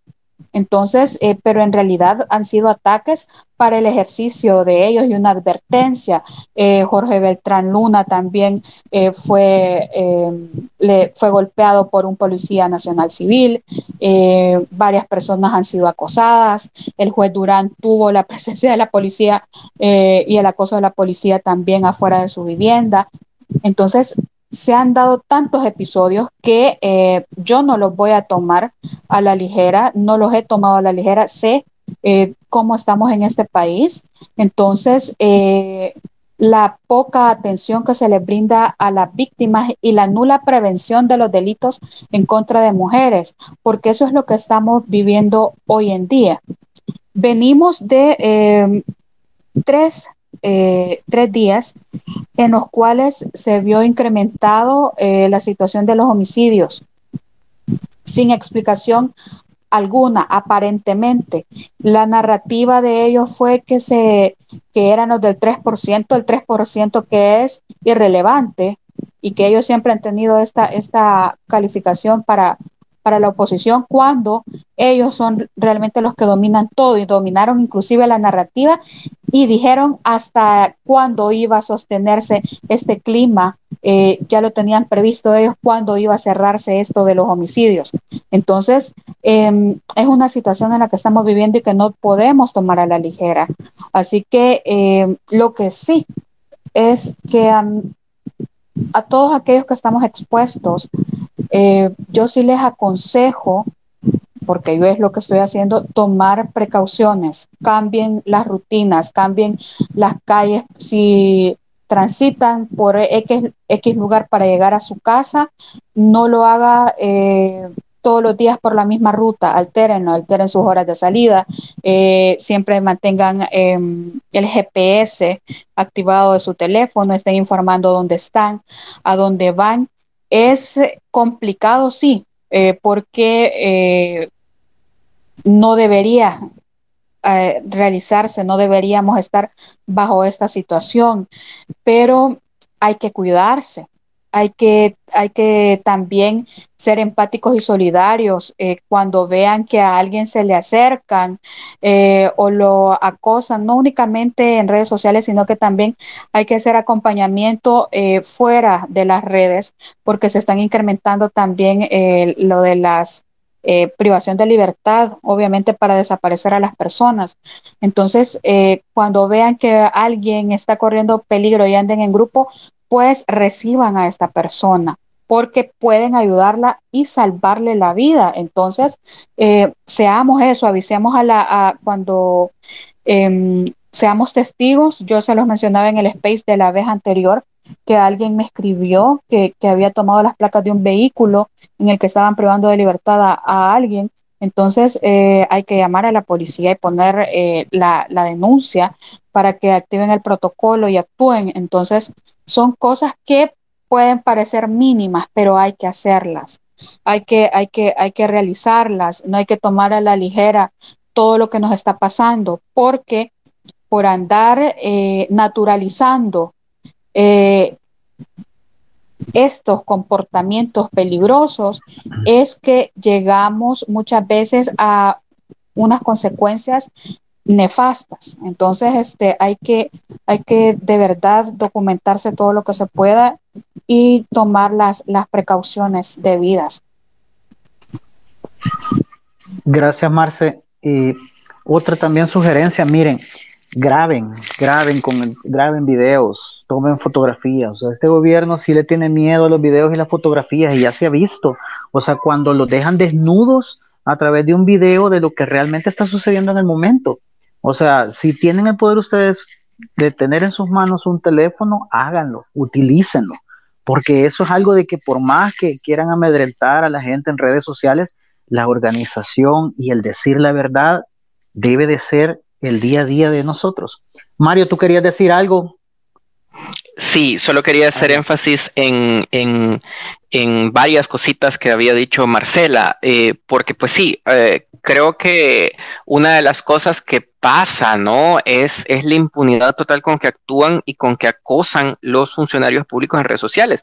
Y recuerdo eh, bien lo que pasó el día de, mi captura, que eh, esta captura irregular, ¿verdad? Fue de ley, eh, que habían un par de diputadas ahí que pusieron eh, tweets acusatorios, ¿verdad? Diciendo que yo era tal cosa y que otra, y que inmediatamente lo, lo, lo, lo borraron, ¿verdad? El mismo día.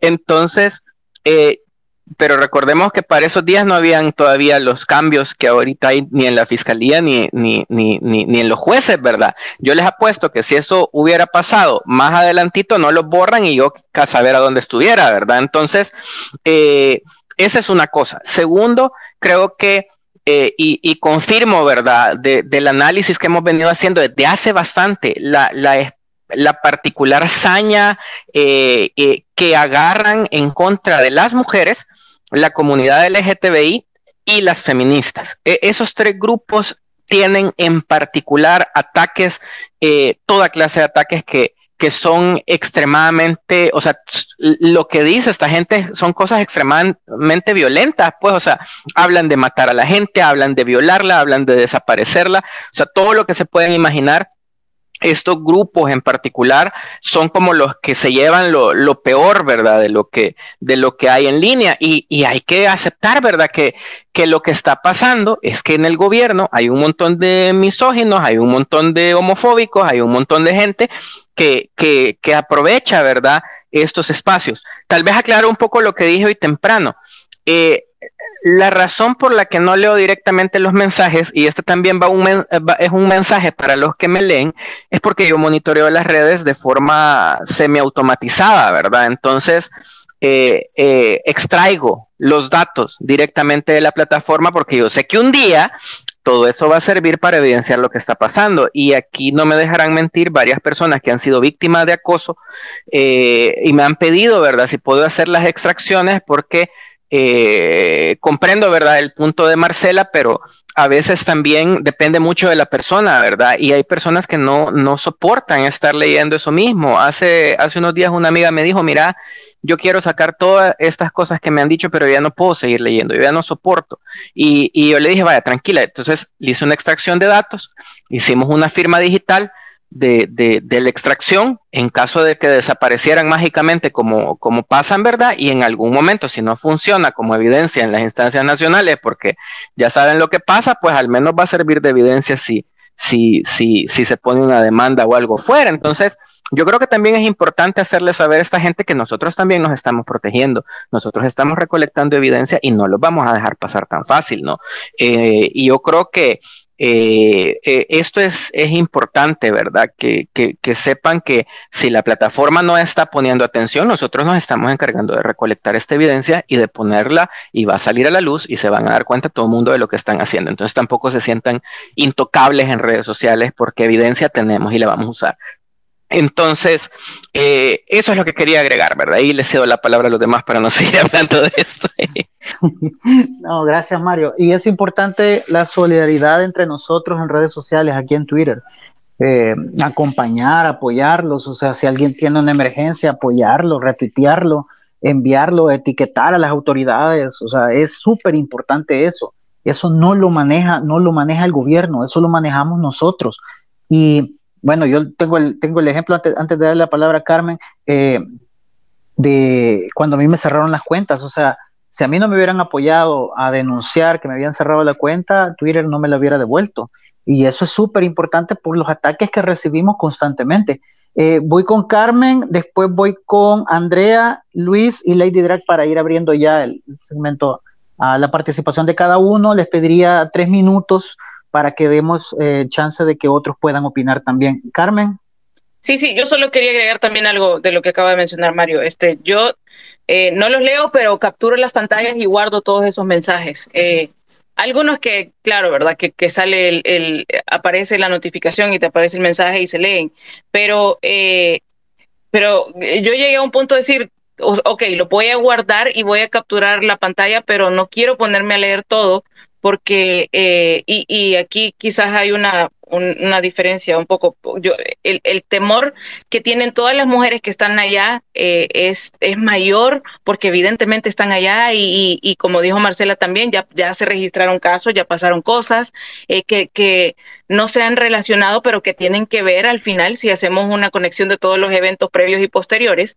Eh, y y yo llegué a un momento de decir, yo no quiero leer todo eso, primero porque yo no quiero estar con la paranoia aquí pensando de que voy a salir y me van a estar esperando allá afuera, porque es diferente, pues. Y, y aquí yo, yo tengo la certeza de que eh, algo sucede, voy a llamar a la policía y, y hay una reacción diferente pero es importante, eh, sí, como lo dijo Marcela, y, solo en eso quiero hacer énfasis antes de, cerrar el micrófono, que es importante eso, o sea, que, que sepamos y que eh, lo hablemos con alguien más, que haya alguien cercano a nosotros que sabe de estos mensajes y, hay que hacer un, eh, como un archivo de todos estos mensajes y estos mensajes hay que dárselos a alguien, aunque los borren, pero están ahí todas las capturas de pantalla, están ahí los mensajes con los que se pueden comprobar de que basta que el presidente te exponga en un, en un retweet donde te, te quote el, tu tweet para que te caigan todos esos troles y todas esas cuentas afines, eh, o sea, con mensajes así, con amenazas de muerte, con amenazas de, eh, eh, de, de, que te van a dañar físicamente y, y que te acosan. Entonces, eso es importante ir sentando esos precedentes, pues que, que, basta que el presidente te, porque ese es el, ese es el otro patrón que, que quizás eh, lo hemos oído un poco, que el presidente te, te retuitea o te hace el quote y ya se, ya se sabe que te van a caer todas esas cuentas a las que les pagan para atacarte o para atacar a todos eh, y, a lo, y a los que no entienden ni siquiera qué es lo que pasa y van a seguir reproduciendo ese mensaje y ese odio que, que venimos viendo desde hace un montón y que, que, que, ha ido creciendo. Entonces, eso era lo último que quería agregar. Gracias, Carmen. Bueno, abrimos la participación. Por favor, tres minutos concretos, pregunta o comentario. Voy con Luis T y después voy con Lady Drag. Adelante.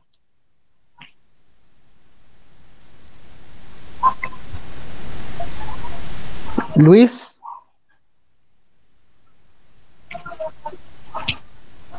Luis.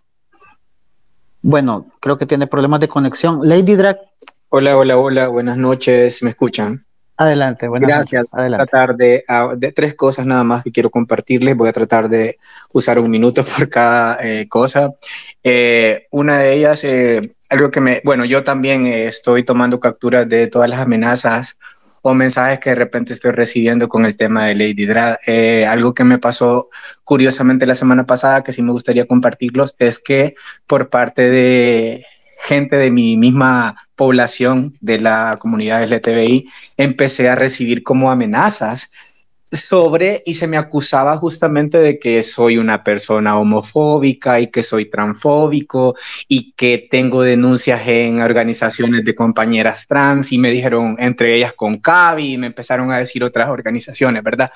Me empezaron a acusar de eso, algo que me pareció completamente absurdo, ¿verdad? Porque yo transfóbico, ¿verdad? O, homofóbico, ¿verdad? Si lo que ando haciendo en las calles, ¿verdad? Eh, eh, con el personaje creo que dice mucho. Entonces, una de las cosas que yo hice fuera, eh, aparte de tomar captura, identificar quiénes son estas personas, porque sí las tengo identificadas a pesar que no las conozco, fue que eh, yo la semana pasada tuve una entrevista con una radio con, y llegué como lady a la entrevista y después de la entrevista me fui a meter a dos de estas organizaciones.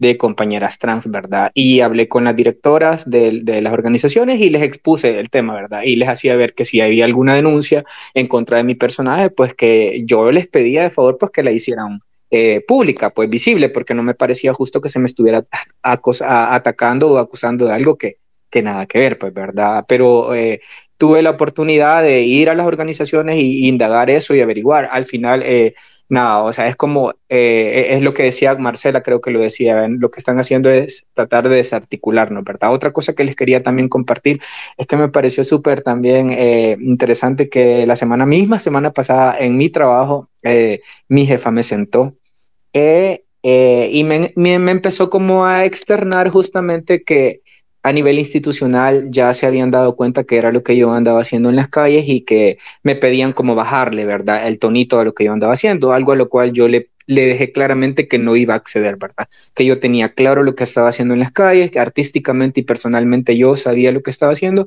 y le dije claramente que si la institución ya no se sentía eh, eh, a gusto con mi trabajo o, por lo que yo ando haciendo, pues que yo les ponía a disposición para el siguiente año mi cargo, ¿verdad? Pero que yo no iba a dejar de hacer lo que, lo que yo hago, ¿verdad? Otra, otra cosa que me gustaría compartirles, porque Marcela lo, lo, lo, mencionaba, es con este tema de lo de, venimos de una semana de tres días, ¿verdad? Donde hubieron tantos muertos y ellos sabían cuándo iba a terminar eso.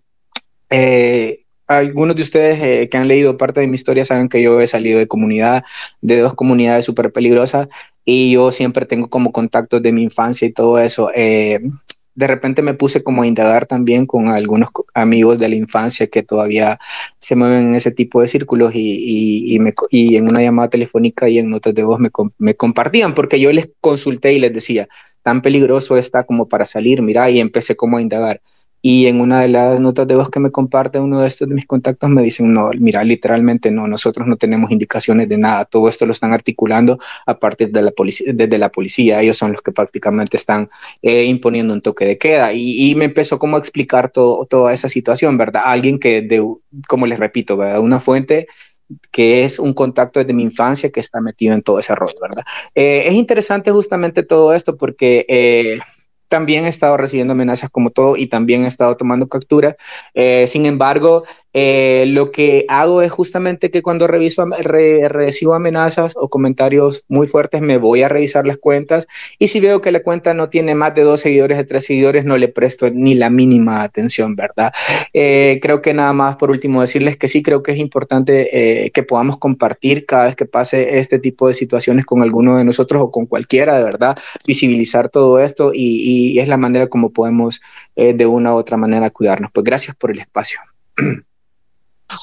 Gracias, Lady. Sí, es importante lo que tú mencionas, eh, apoyarnos entre nosotros. Miren, esto no es de izquierda y de derecha ni, ni, ni nada, es apoyarnos entre nosotros cuando hay una emergencia.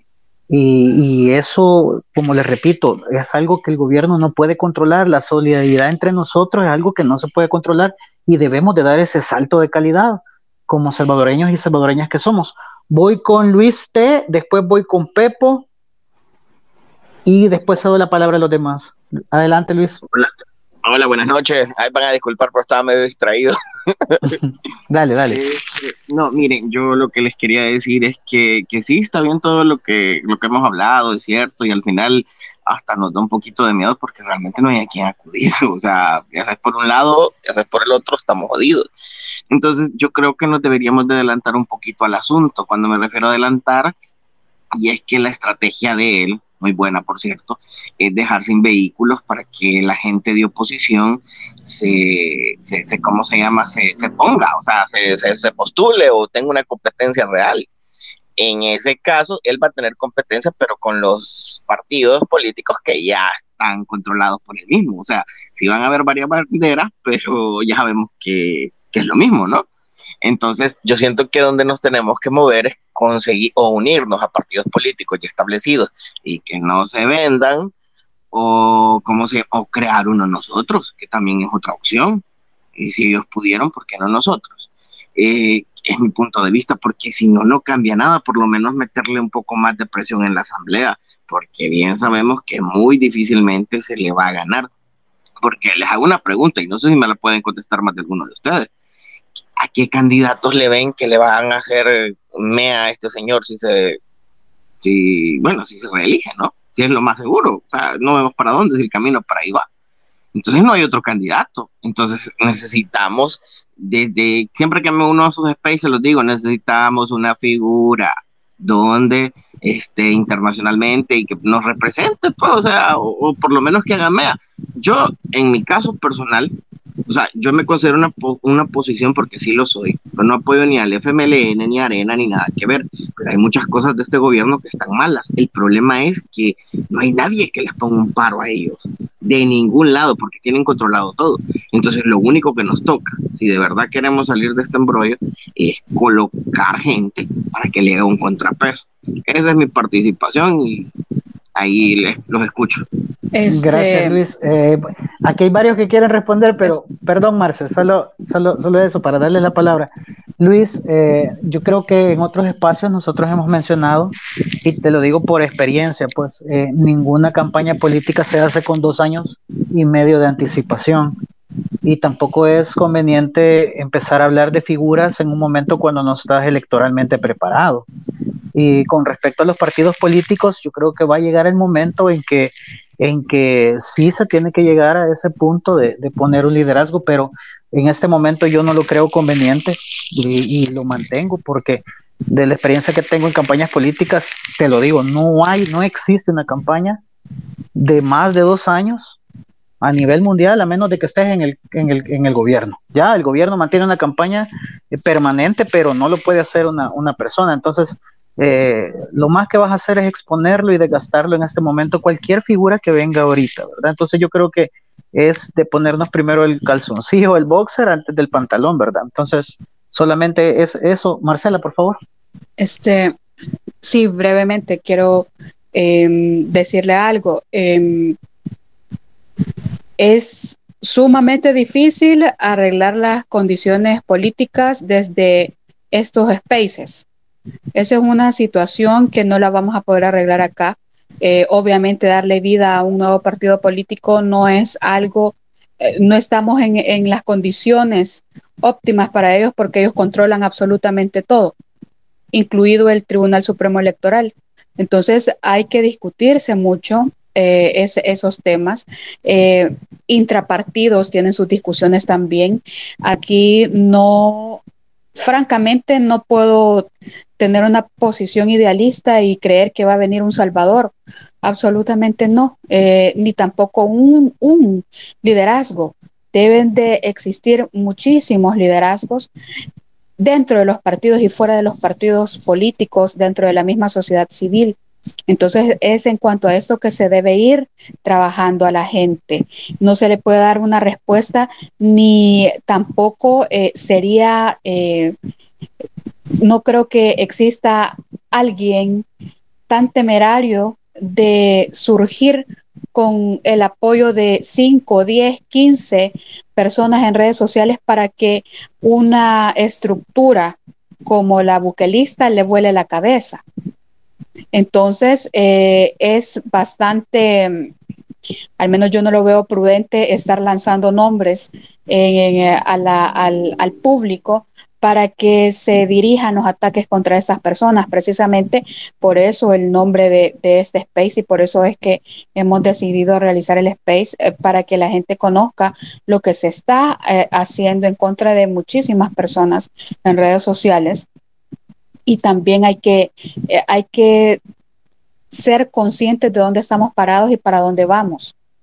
Hay por, por estrategia, y lo mismo lo manifestamos en múltiples ocasiones en los espacios pre-marchas, no se dicen en público algunas cosas.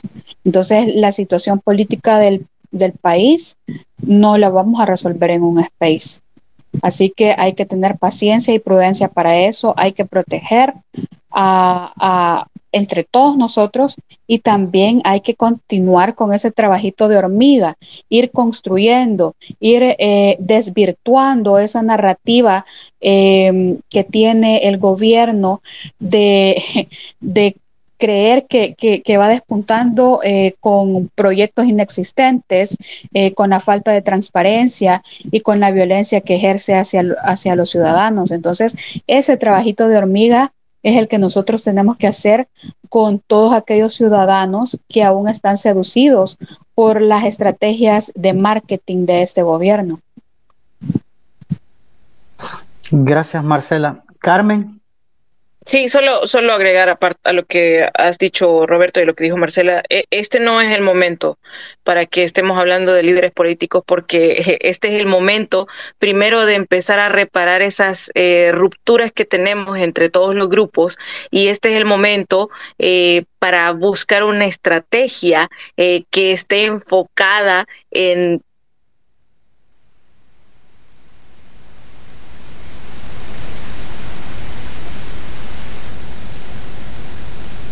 Parece que tuvo problemas de conexión, Carmen.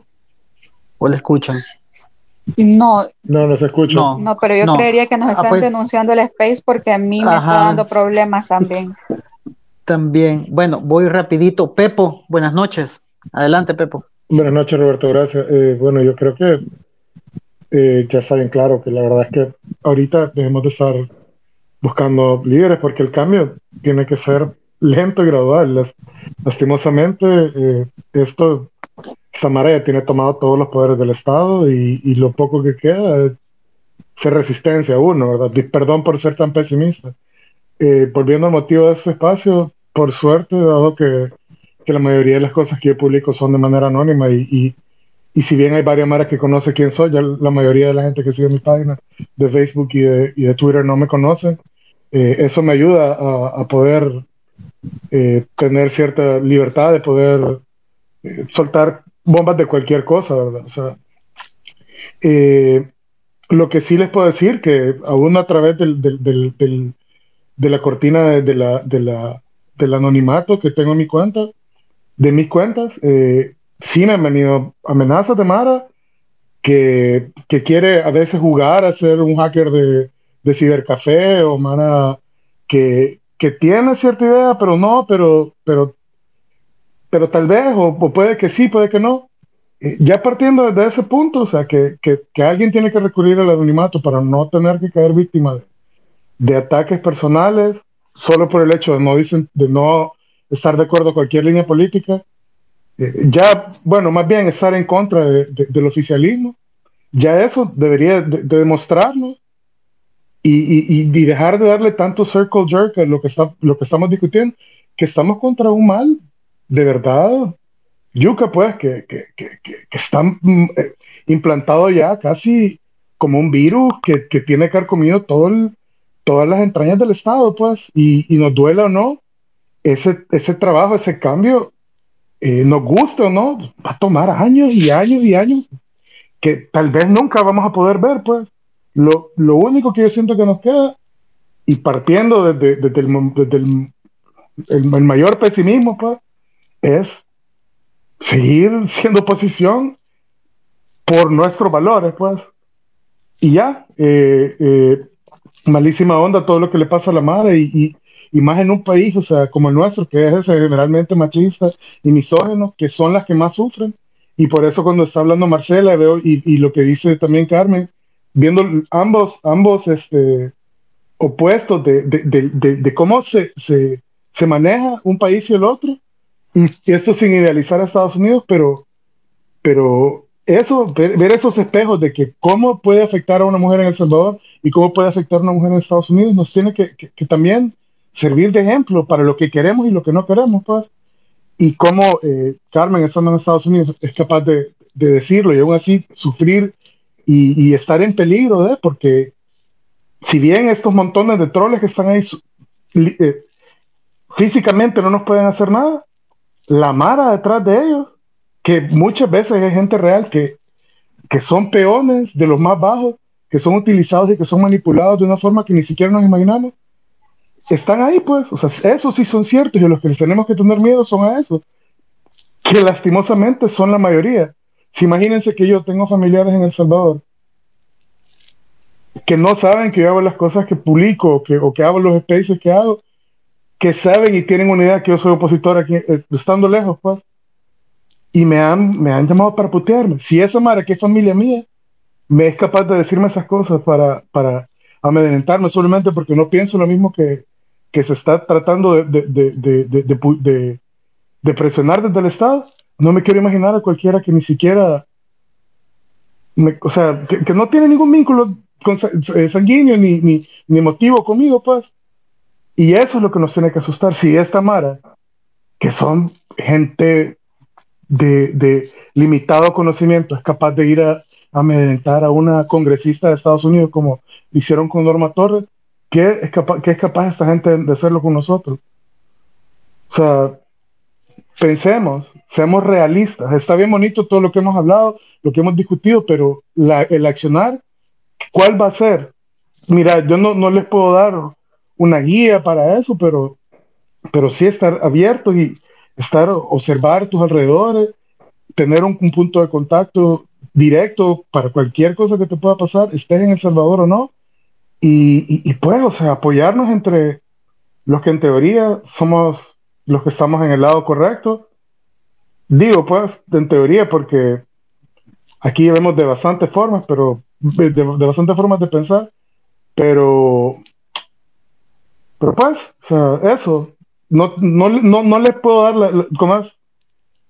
No quiero venir a, arruinar la, la, emotividad de todo lo que hemos hablado, pero sí quiero que nos demos cuenta que, que todavía somos una minoría bien pequeña, que tiene un poquito de conciencia y que está dispuesta a, luchar por ella. Pues. Y con eso, pues, nada más, gracias Roberto y buena onda escuchar a toda la Mara, Lady Drax, sos ídola de mi esposa y Yeah, y Carmen, yo te leo bastante. Mucho gusto de escucharlos. Cuídense. Gracias, Pepo. No, importantísimo lo que decís, Pepo. Y, y miren, aquí, bueno, nosotros nos están denunciando el Space, pues ya puse a Mario de administradora, Marcela acaban de sacar, la estoy invitando y como que no puede todavía conectarse. Pero sí es importante lo que menciona Pepo, eh, le recibimos denuncias casi todos los días, ya, entonces lo que debemos de hacer es cuidarnos entre nosotros, cuidar a la gente que da la cara, ¿verdad? O sea, que desde su cuenta principal todos los días se activa, todos los días apoya. Eso es súper importante porque anteriormente no teníamos eso. Entonces, eh, los únicos que nos podemos cuidar somos entre nosotros como salvadoreñas y salvadoreños. Le doy la palabra a Carmen porque la dejé pendiente cuando se desconectó y después voy con Lola y de ahí con la Yolis.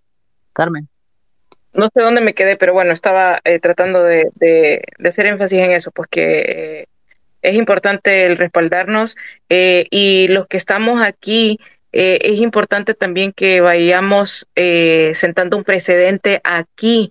Recordemos que primero que aquí no estamos en El Salvador, pues y aquí Nuevas Ideas no controla nada, o sea, hay Nuevas Ideas, no tiene ninguna incidencia de ningún tipo, ni la gente que está dentro de Nuevas Ideas tiene ninguna incidencia de ningún tipo. Entonces, eh, eh, primero dejemos claro eso, pues que esta gente no puede, no tiene ningún poder sobre la comunidad salvadoreña aquí, porque no es nadie aquí. Eh, y porque no tienen poder. Entonces, es importante también que los que estamos aquí vayamos sentando un precedente. Y, y, sí, como lo dijo Pepo también, o sea, hay que ir sentando estos precedentes. No es posible que el presidente de El Salvador, el que debe de procurar que, que haya armonía entre la comunidad salvadoreña y los países que han sido aliados, independientemente de la historia que tenga Estados Unidos, a la que justifican porque, que porque sí, que porque no, que porque Estados Unidos tiene la culpa, eh, independientemente de eso, eh, eh, no podemos nosotros permitir que, que el presidente esté atizando este odio eh, y eso sí es injerencia política en las cuestiones de interés de Estados Unidos. Lo que pasa es que no, no, le, hemos, no le hemos puesto la atención debida. Eh, y, y, y, a la hora de que digo sentar precedentes es que, eh, bueno, denunciemos estas cuentas. yo tengo ya ahí varias quejas que, que están y yo que están en, en la en la Secretaría de la CID, de la Relatoría de la Libertad de Expresión, y en las que en cuanto se puede. Eh, uno está también poniendo, siguiendo, por, siguiendo con el dedo en ese renglón de lo que está pasando en El Salvador y de cómo a todos los que piensan diferente y expresan opiniones diferentes son atacados y son censurados y, y son eh, eh, víctimas de acoso constante de todos estos grupos de, de, troles y también de, de gente que, que, lo hace porque porque es fanática. Pues entonces hay, hay algo ahí, pues que los que estamos aquí en Estados Unidos, los que tienen la doble ciudadanía, tienen la ventaja de que también pueden exigir aquí a sus representantes y a las autoridades de donde están, si es que son víctimas de estos acosos y de esos abusos, que pueden exigir que las autoridades tomen cartas en el asunto, porque primero no estamos en El Salvador y segundo, nadie ni, ni la secretaria de Nuevas Ideas en el exterior, absolutamente nadie de ese partido tiene ningún tipo de poder ni ningún tipo de incidencia política. Entonces hay que, hay que quitarles ese, también esa idea de que ahora se está manejando aquí entre la diáspora, de que, de que los republicanos apoyan a las nuevas ideas cuando es mentira de que nuevas ideas está creciendo en Estados Unidos cuando es mentira. Entonces tenemos que ir nosotros poniéndole alto a todas estas actitudes y a todos estos patrones que, que nos siguen dividiendo. Gracias, Carmen. Voy con Lola y después con la Yolis. Ok, ok, va. Como ya hemos discutido este tema bastante, ¿no? De, de la diáspora y todo, va. Yo lo que propongo a los que son diáspora, que agarremos un día y empecemos a denunciar los que están en Estados Unidos al FBI al que, al que quiero yo que empecemos eh, es a este tipo que creo que se llama Jacqueline o Jaslyn, algo así, que es el dueño de la Brittany y esa, esas páginas, el blog y, y tiar esas páginas. Entonces yo creo que deberíamos de agarrar un día, llamar al FBI y decirle, mire, este, este, esta persona vive en Texas, porque eso incluso yo puedo sacar la información de él Ah, vive en Texas, este es su página, este es su Facebook, y él está envuelto en el terrorismo que están sufriendo los salvadoreños desde El Salvador. Eso sería un buen precedente, porque te lo digo, a ese cabrón yo sé que se lo llegan a levantar. Entonces, eso sería, ah, o sea, que ya empecemos a, actuar, ¿me entiendes? Porque está bien los espacios y todo, porque mira, a mí me han venido, porque mira, Aquí por mi casa se ha pasado una de las ministras que puso cepillín. Y, el, y cuando yo venía entrando, como hay seguridad aquí, a mí un tipo me amenazó. O sea, no con palabras, ¿no? Pero uno ya sabe cuando lo están amenazando, ¿no? Y el tipo tenía ya su talle, ustedes ya saben de qué, ¿verdad? Yo cuando lo vi, yo iba con alguien más. Y yo hice como que no lo había visto. Pero yo sí lo vi. Pero yo seguí caminando, hice como que no lo había visto y él me miraba con una mirada bien amenazante, ¿no? Entonces la otra persona que iba conmigo me dijo, ¿te fijaste cómo te miro? Un minuto, Lola, porfa. No le dije. ¿Cómo? Sí, entonces me dijo, no, me dijo, bla, bla, bla. Pero el punto es este, hay que empezar ya a tomar medidas. Y los que tenemos doble ciudadanía somos los que tenemos que ir a la cabeza. ¿Por qué? Porque la ciudadanía americana nos protege. Entonces yo creo que empecemos por ese, por ese tipo de que vive en Texas. Todos hablarle al FBI, agarremos un día, decimos, es tal persona, tiene tal página y él está envuelto en el terrorismo, bla, bla, bla pero ya es de que tomemos medidas así. Ok, gracias. Y todo, y también, oigan, permítame, quiero decir una cosa más. Aquí, aquí en la, embajada de, de, Estados Unidos en El Salvador, recuérdense que puso un link y ese link era para que todos pongan sus quejas, háganlo. Y, no importa si, si tienen familia allá o no, obviamente la embajada lo hizo con eso, protéjanse así, porque yo, yo ya llamé al FBI para, pues puesto mi nombre y todo para cualquier cosa. Ok, gracias Lola. Voy con la Yolis, adelante. Hola, hola, feliz noche. Adelante. Eh, sí, muchísimas gracias por eh, darme espacio aquí en su space. Eh, yo soy nueva a esto de los spaces, así que me disculpan si hablo mucho, pero voy a mantenerlo conciso. solo en especial quiero agradecer em, a Marcela, creo que es su nombre, por traer la perspectiva de género a esta conversación. yo estoy joven, soy estudiante de ciencias políticas, gracias a Dios vivo en el exterior. Em, y he sido vocal opositora de, régimen de Bukele en mis redes sociales. Eh, me he calmado un poco por lo mismo que varios de los compañeros aquí, ¿verdad? Por ataques a mi persona, eh, ataques, eh, amenazas de violencia sexual, amenazas a mi honor como persona, ¿verdad? Entonces, y mi temor más que todo es porque he observado paralelos obviamente simple, ¿verdad? Pero paralelos entre eh, ahora que ha ganado em, el gobierno de Bukele, que estamos con el gobierno de Bukele, y cuando estaba con el gobierno de Donald Trump en los Estados Unidos, que personas que, eh, por ejemplo, los racistas pudieron pasar de ser racistas en minúsculas, como dicen, a ser racistas eh, abiertos en la sociedad y veo muchas similitudes en eso con cosas de misoginia, violencia en El Salvador en especial contra, en contra de las mujeres, como lo comentaba Marcela. Eh, no es lo mismo cuando alguien que es oposición, que es hombre, que se identifica como hombre, pone comentarios que alguien que se identifica como mujer o como eh, miembro de la comunidad LGBTQ, eh, este, no es lo mismo. Hay una amenaza de violencia mucho más alta y más grave. Em, por el hecho de ser mujer, por el hecho de no ser hombre. Em, entonces solo le quiero dar las gracias a Marcela. Eh, pero como digo, mi temor es de que esto que estamos iniciando, así como el Space lo dice, eh, amenazas por medio del Internet, que estas amenazas eh, van a trasladarse hacia, hasta, hasta, lo físico. Y em, alguien, alguien ya compartió, ¿verdad?, de, de, cómo es el mismo presidente que a veces este, pone en situaciones vulnerables a las personas que nos, no, no, lo apoyan. Por ejemplo, podemos pensar en cuando eh, eh, en, en, las marchas, que él mismo ponía fotos de, de personas jóvenes que andaban en las marchas. Eh, cuando ahí es obvio, cualquier persona que entienda la dinámica de, de poder, las dinámicas de poder, puede decir, bueno, esto no está correcto porque el presidente sabe, ¿verdad?, que él tiene personas que están dispuestas a cometer violencia en su nombre y por, y por defenderlo a él. Entonces ese es mi temor de que eh, las experiencias que estamos viviendo ahorita en Twitter eh, se vayan a trasladar al mundo real, lo cual todos sabemos que ya lo están haciendo.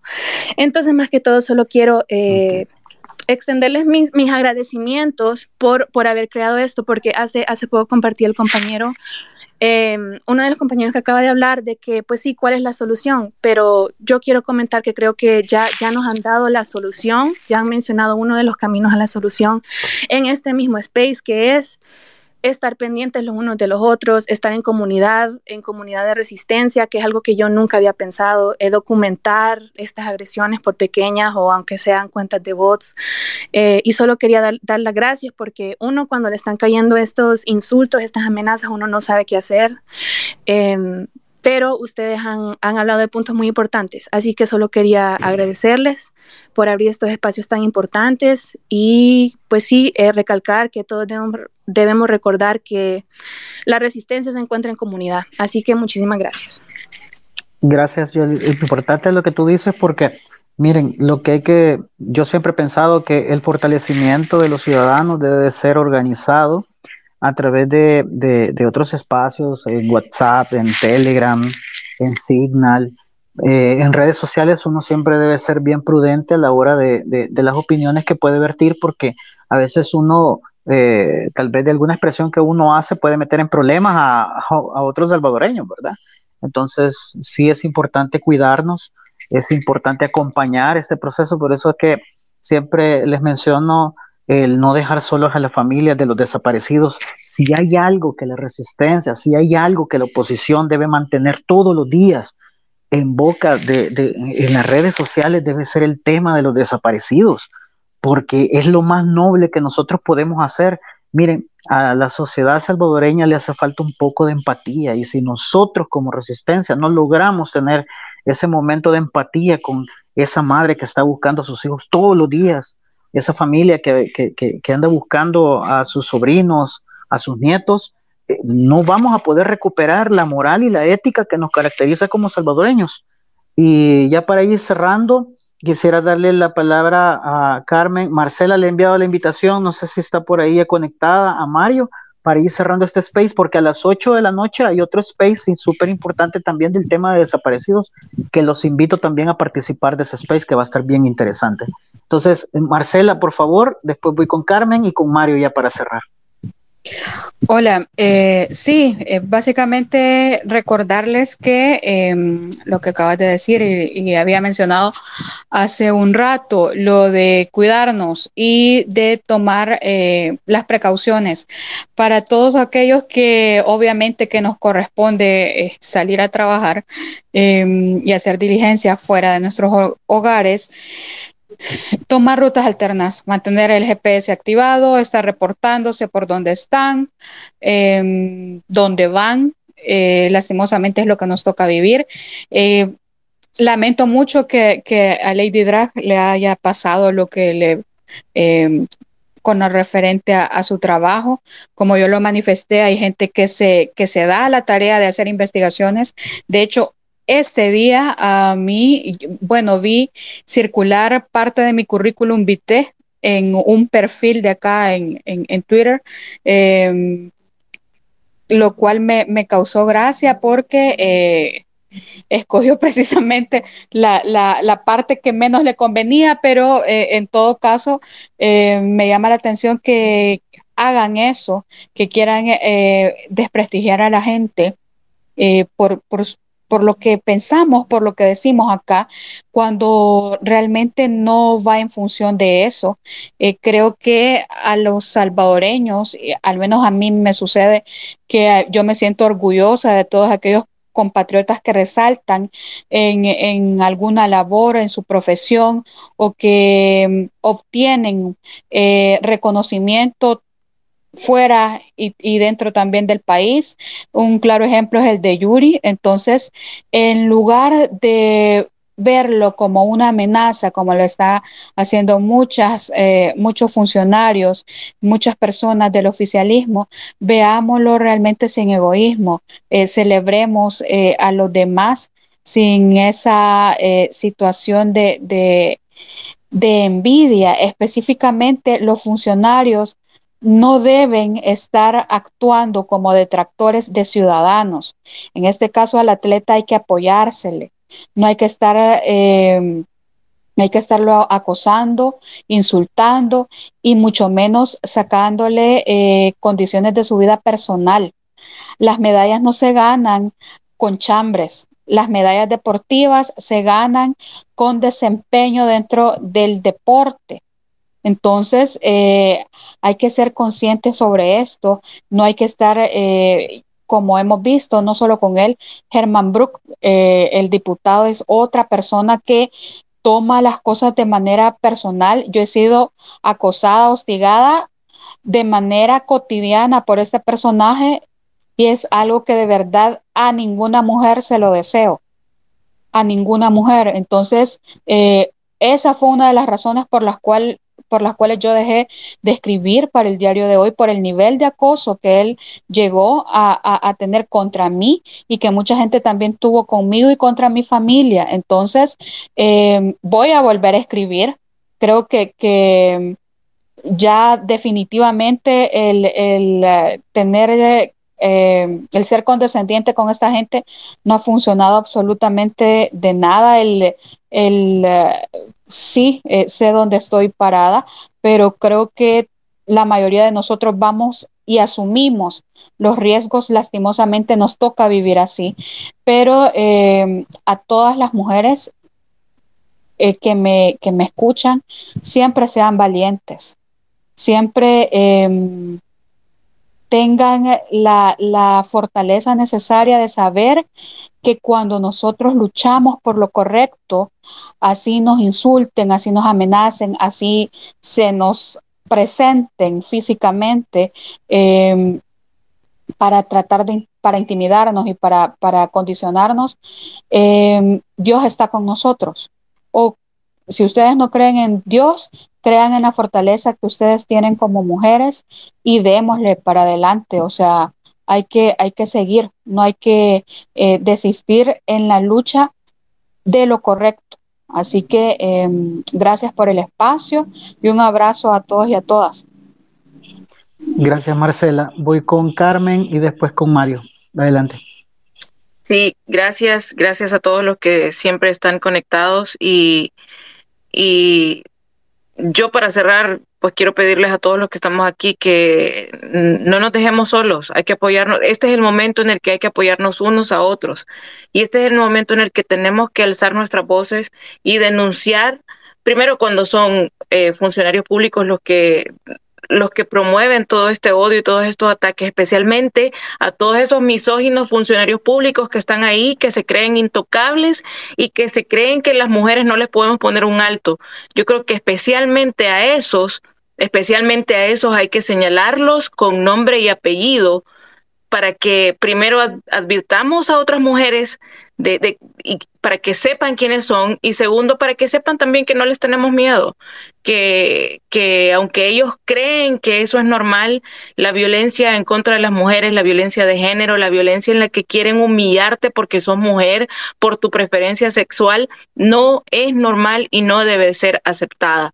Y no debe de ser una excusa el que uno sea un crítico o el que uno sea un opositor o alguien que piense diferente para atacar a las personas desde estos, desde estos aspectos. Entonces, ese es mi mensaje, por favor, no, no nos callemos. Eh, como dijo Marcela, todas las mujeres, seamos valientes, por favor, porque eh, los hombres, los misóginos, avanzan cuando, cuando las mujeres nos quedamos calladas. Gracias, Carmen. Le voy a dar la palabra a Tita porque no había visto el DM que me había enviado de hace ratito. Tita, antes de, antes de Mario. Adelante, Tita. Hola, Dubón. Hola a todos. Gracias y, y perdón por, por meterme ya casi en el cierre, pero he estado escuchando y quería hacer como un par de, de comentarios y dejarles ideas que ustedes como muy buenos organizadores de espacio pueden eh, valorar si, si se hace o no. Uno, eh, siempre en los espacios se escucha el hecho de que necesitas eh, un líder, necesitas partidos políticos, necesitas esto y lo otro. De hecho, una de las cosas que tiene hoy por hoy a este presidente es el desencanto de los partidos políticos. Y eso que soy alguien que obviamente pertenece a un partido político, pero eso no me quita o no me abstrae de la realidad. Creo que lo que hay que fortalecer evidentemente son estos espacios. O sea, ha sido eh, palpable el éxito que se ha tenido a través de estos espacios y esta es la organización que se necesita. No, no hay otra. Ahorita no hay otra. La única resistencia es la organización para este tipo de gobiernos que lo que buscan es la desinformación y generar esa división siempre entre partidos políticos, entre ideologías, y no es eso, la ciudadanía somos todos, todos eh, tenemos que tener esa empatía de la, de la, que, de la que se hablaba. Y um, una de mis, de mis propuestas es eso, que la próxima marcha, ¿por qué no hacerlo en favor de, de las familias de los desaparecidos? O sea, en realidad se está teniendo una situación sumamente grave donde si no fuera por la familia y a través de las redes sociales, fueran sufrimientos silenciados, madres que, que, gritan ayuda y que no hayan cómo hacer por, todo, por toda esta familia. La vez pasada que se, que se hizo una concentración eh, corta, eh, escuché mucha gente también en el espacio eh, hablar como con ese sentimiento de dolor, de decir que falta de empatía. No, es el detonante suficiente, no necesitas el Bitcoin, que ya, ya se demostró la capacidad de la población para salir a manifestarse, pero esa empatía y esa solidaridad con esas familias eh, sería de, de evaluarlo lo dejo como una inquietud.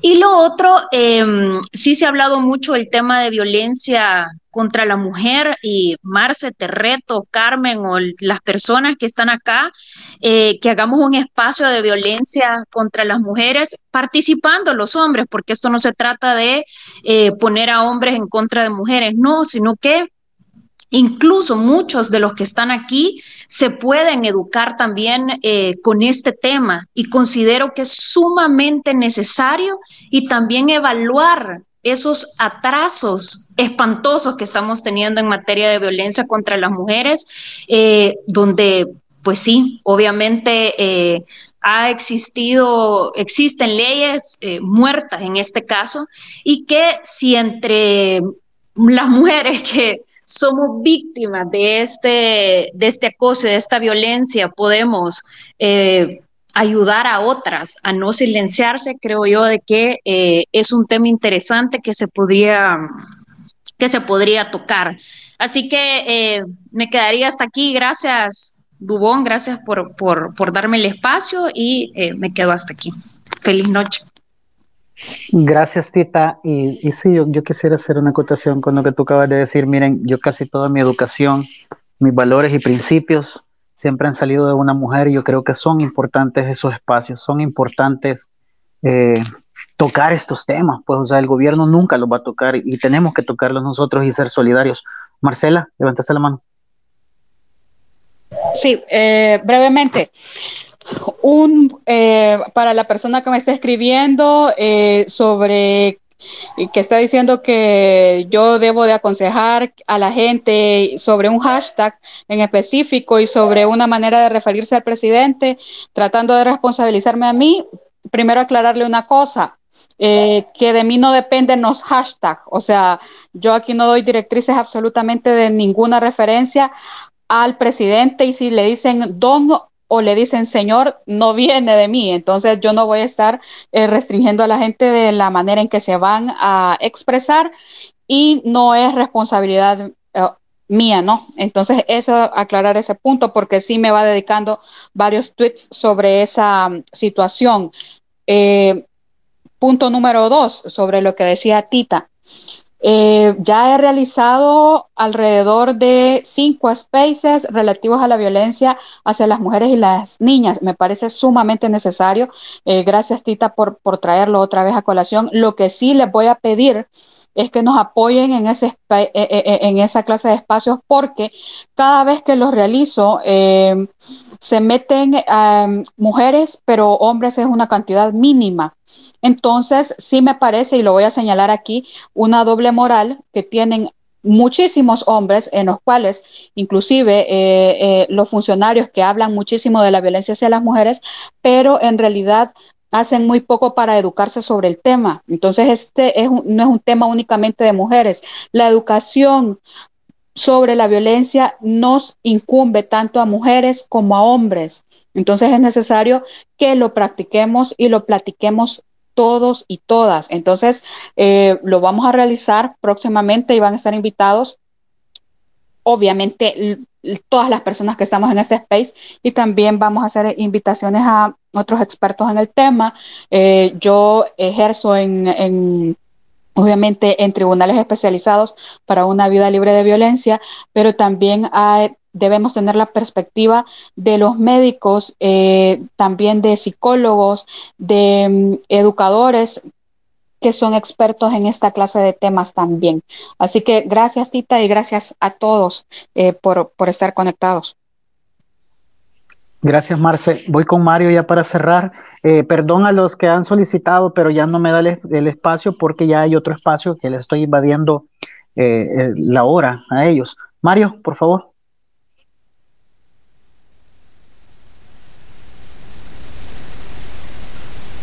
Mario.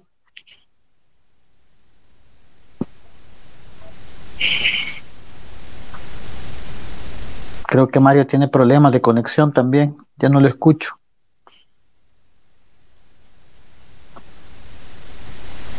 Hola, ¿me escuchan? Sí, te escuchamos, sí. pero yo creo que. Mario no Mario está creo que tiene, tiene problemas. Bueno, ya para cerrar, eh, agradecerles por, por conectarse vamos, bueno, ahora empezamos ya nuevamente con los espacios, siempre vamos a tocar temas así, creo que son justos y necesarios. Les pido siempre que, que, nos apoyen en los space, como estaba diciendo Marcela, como dijo Tita, como Carmen también lo manifestó y Mario, es importante unirnos a los espacios, opinar, eh, y, y, sacar lo mejor de esto. Yo creo que los space es algo que, que, ha venido a innovar le guste o no le guste el gobierno, ha venido a innovar, pues, y, y la oposición debe de, de, hacer todos los espacios que pueda, con los temas diversos y los temas más espinosos que se puedan tocar. Así que yo muy agradecido de todos ustedes por, por, por haberme acompañado y bueno, nos vemos en un próximo space. Así que buenas noches a todas y todos.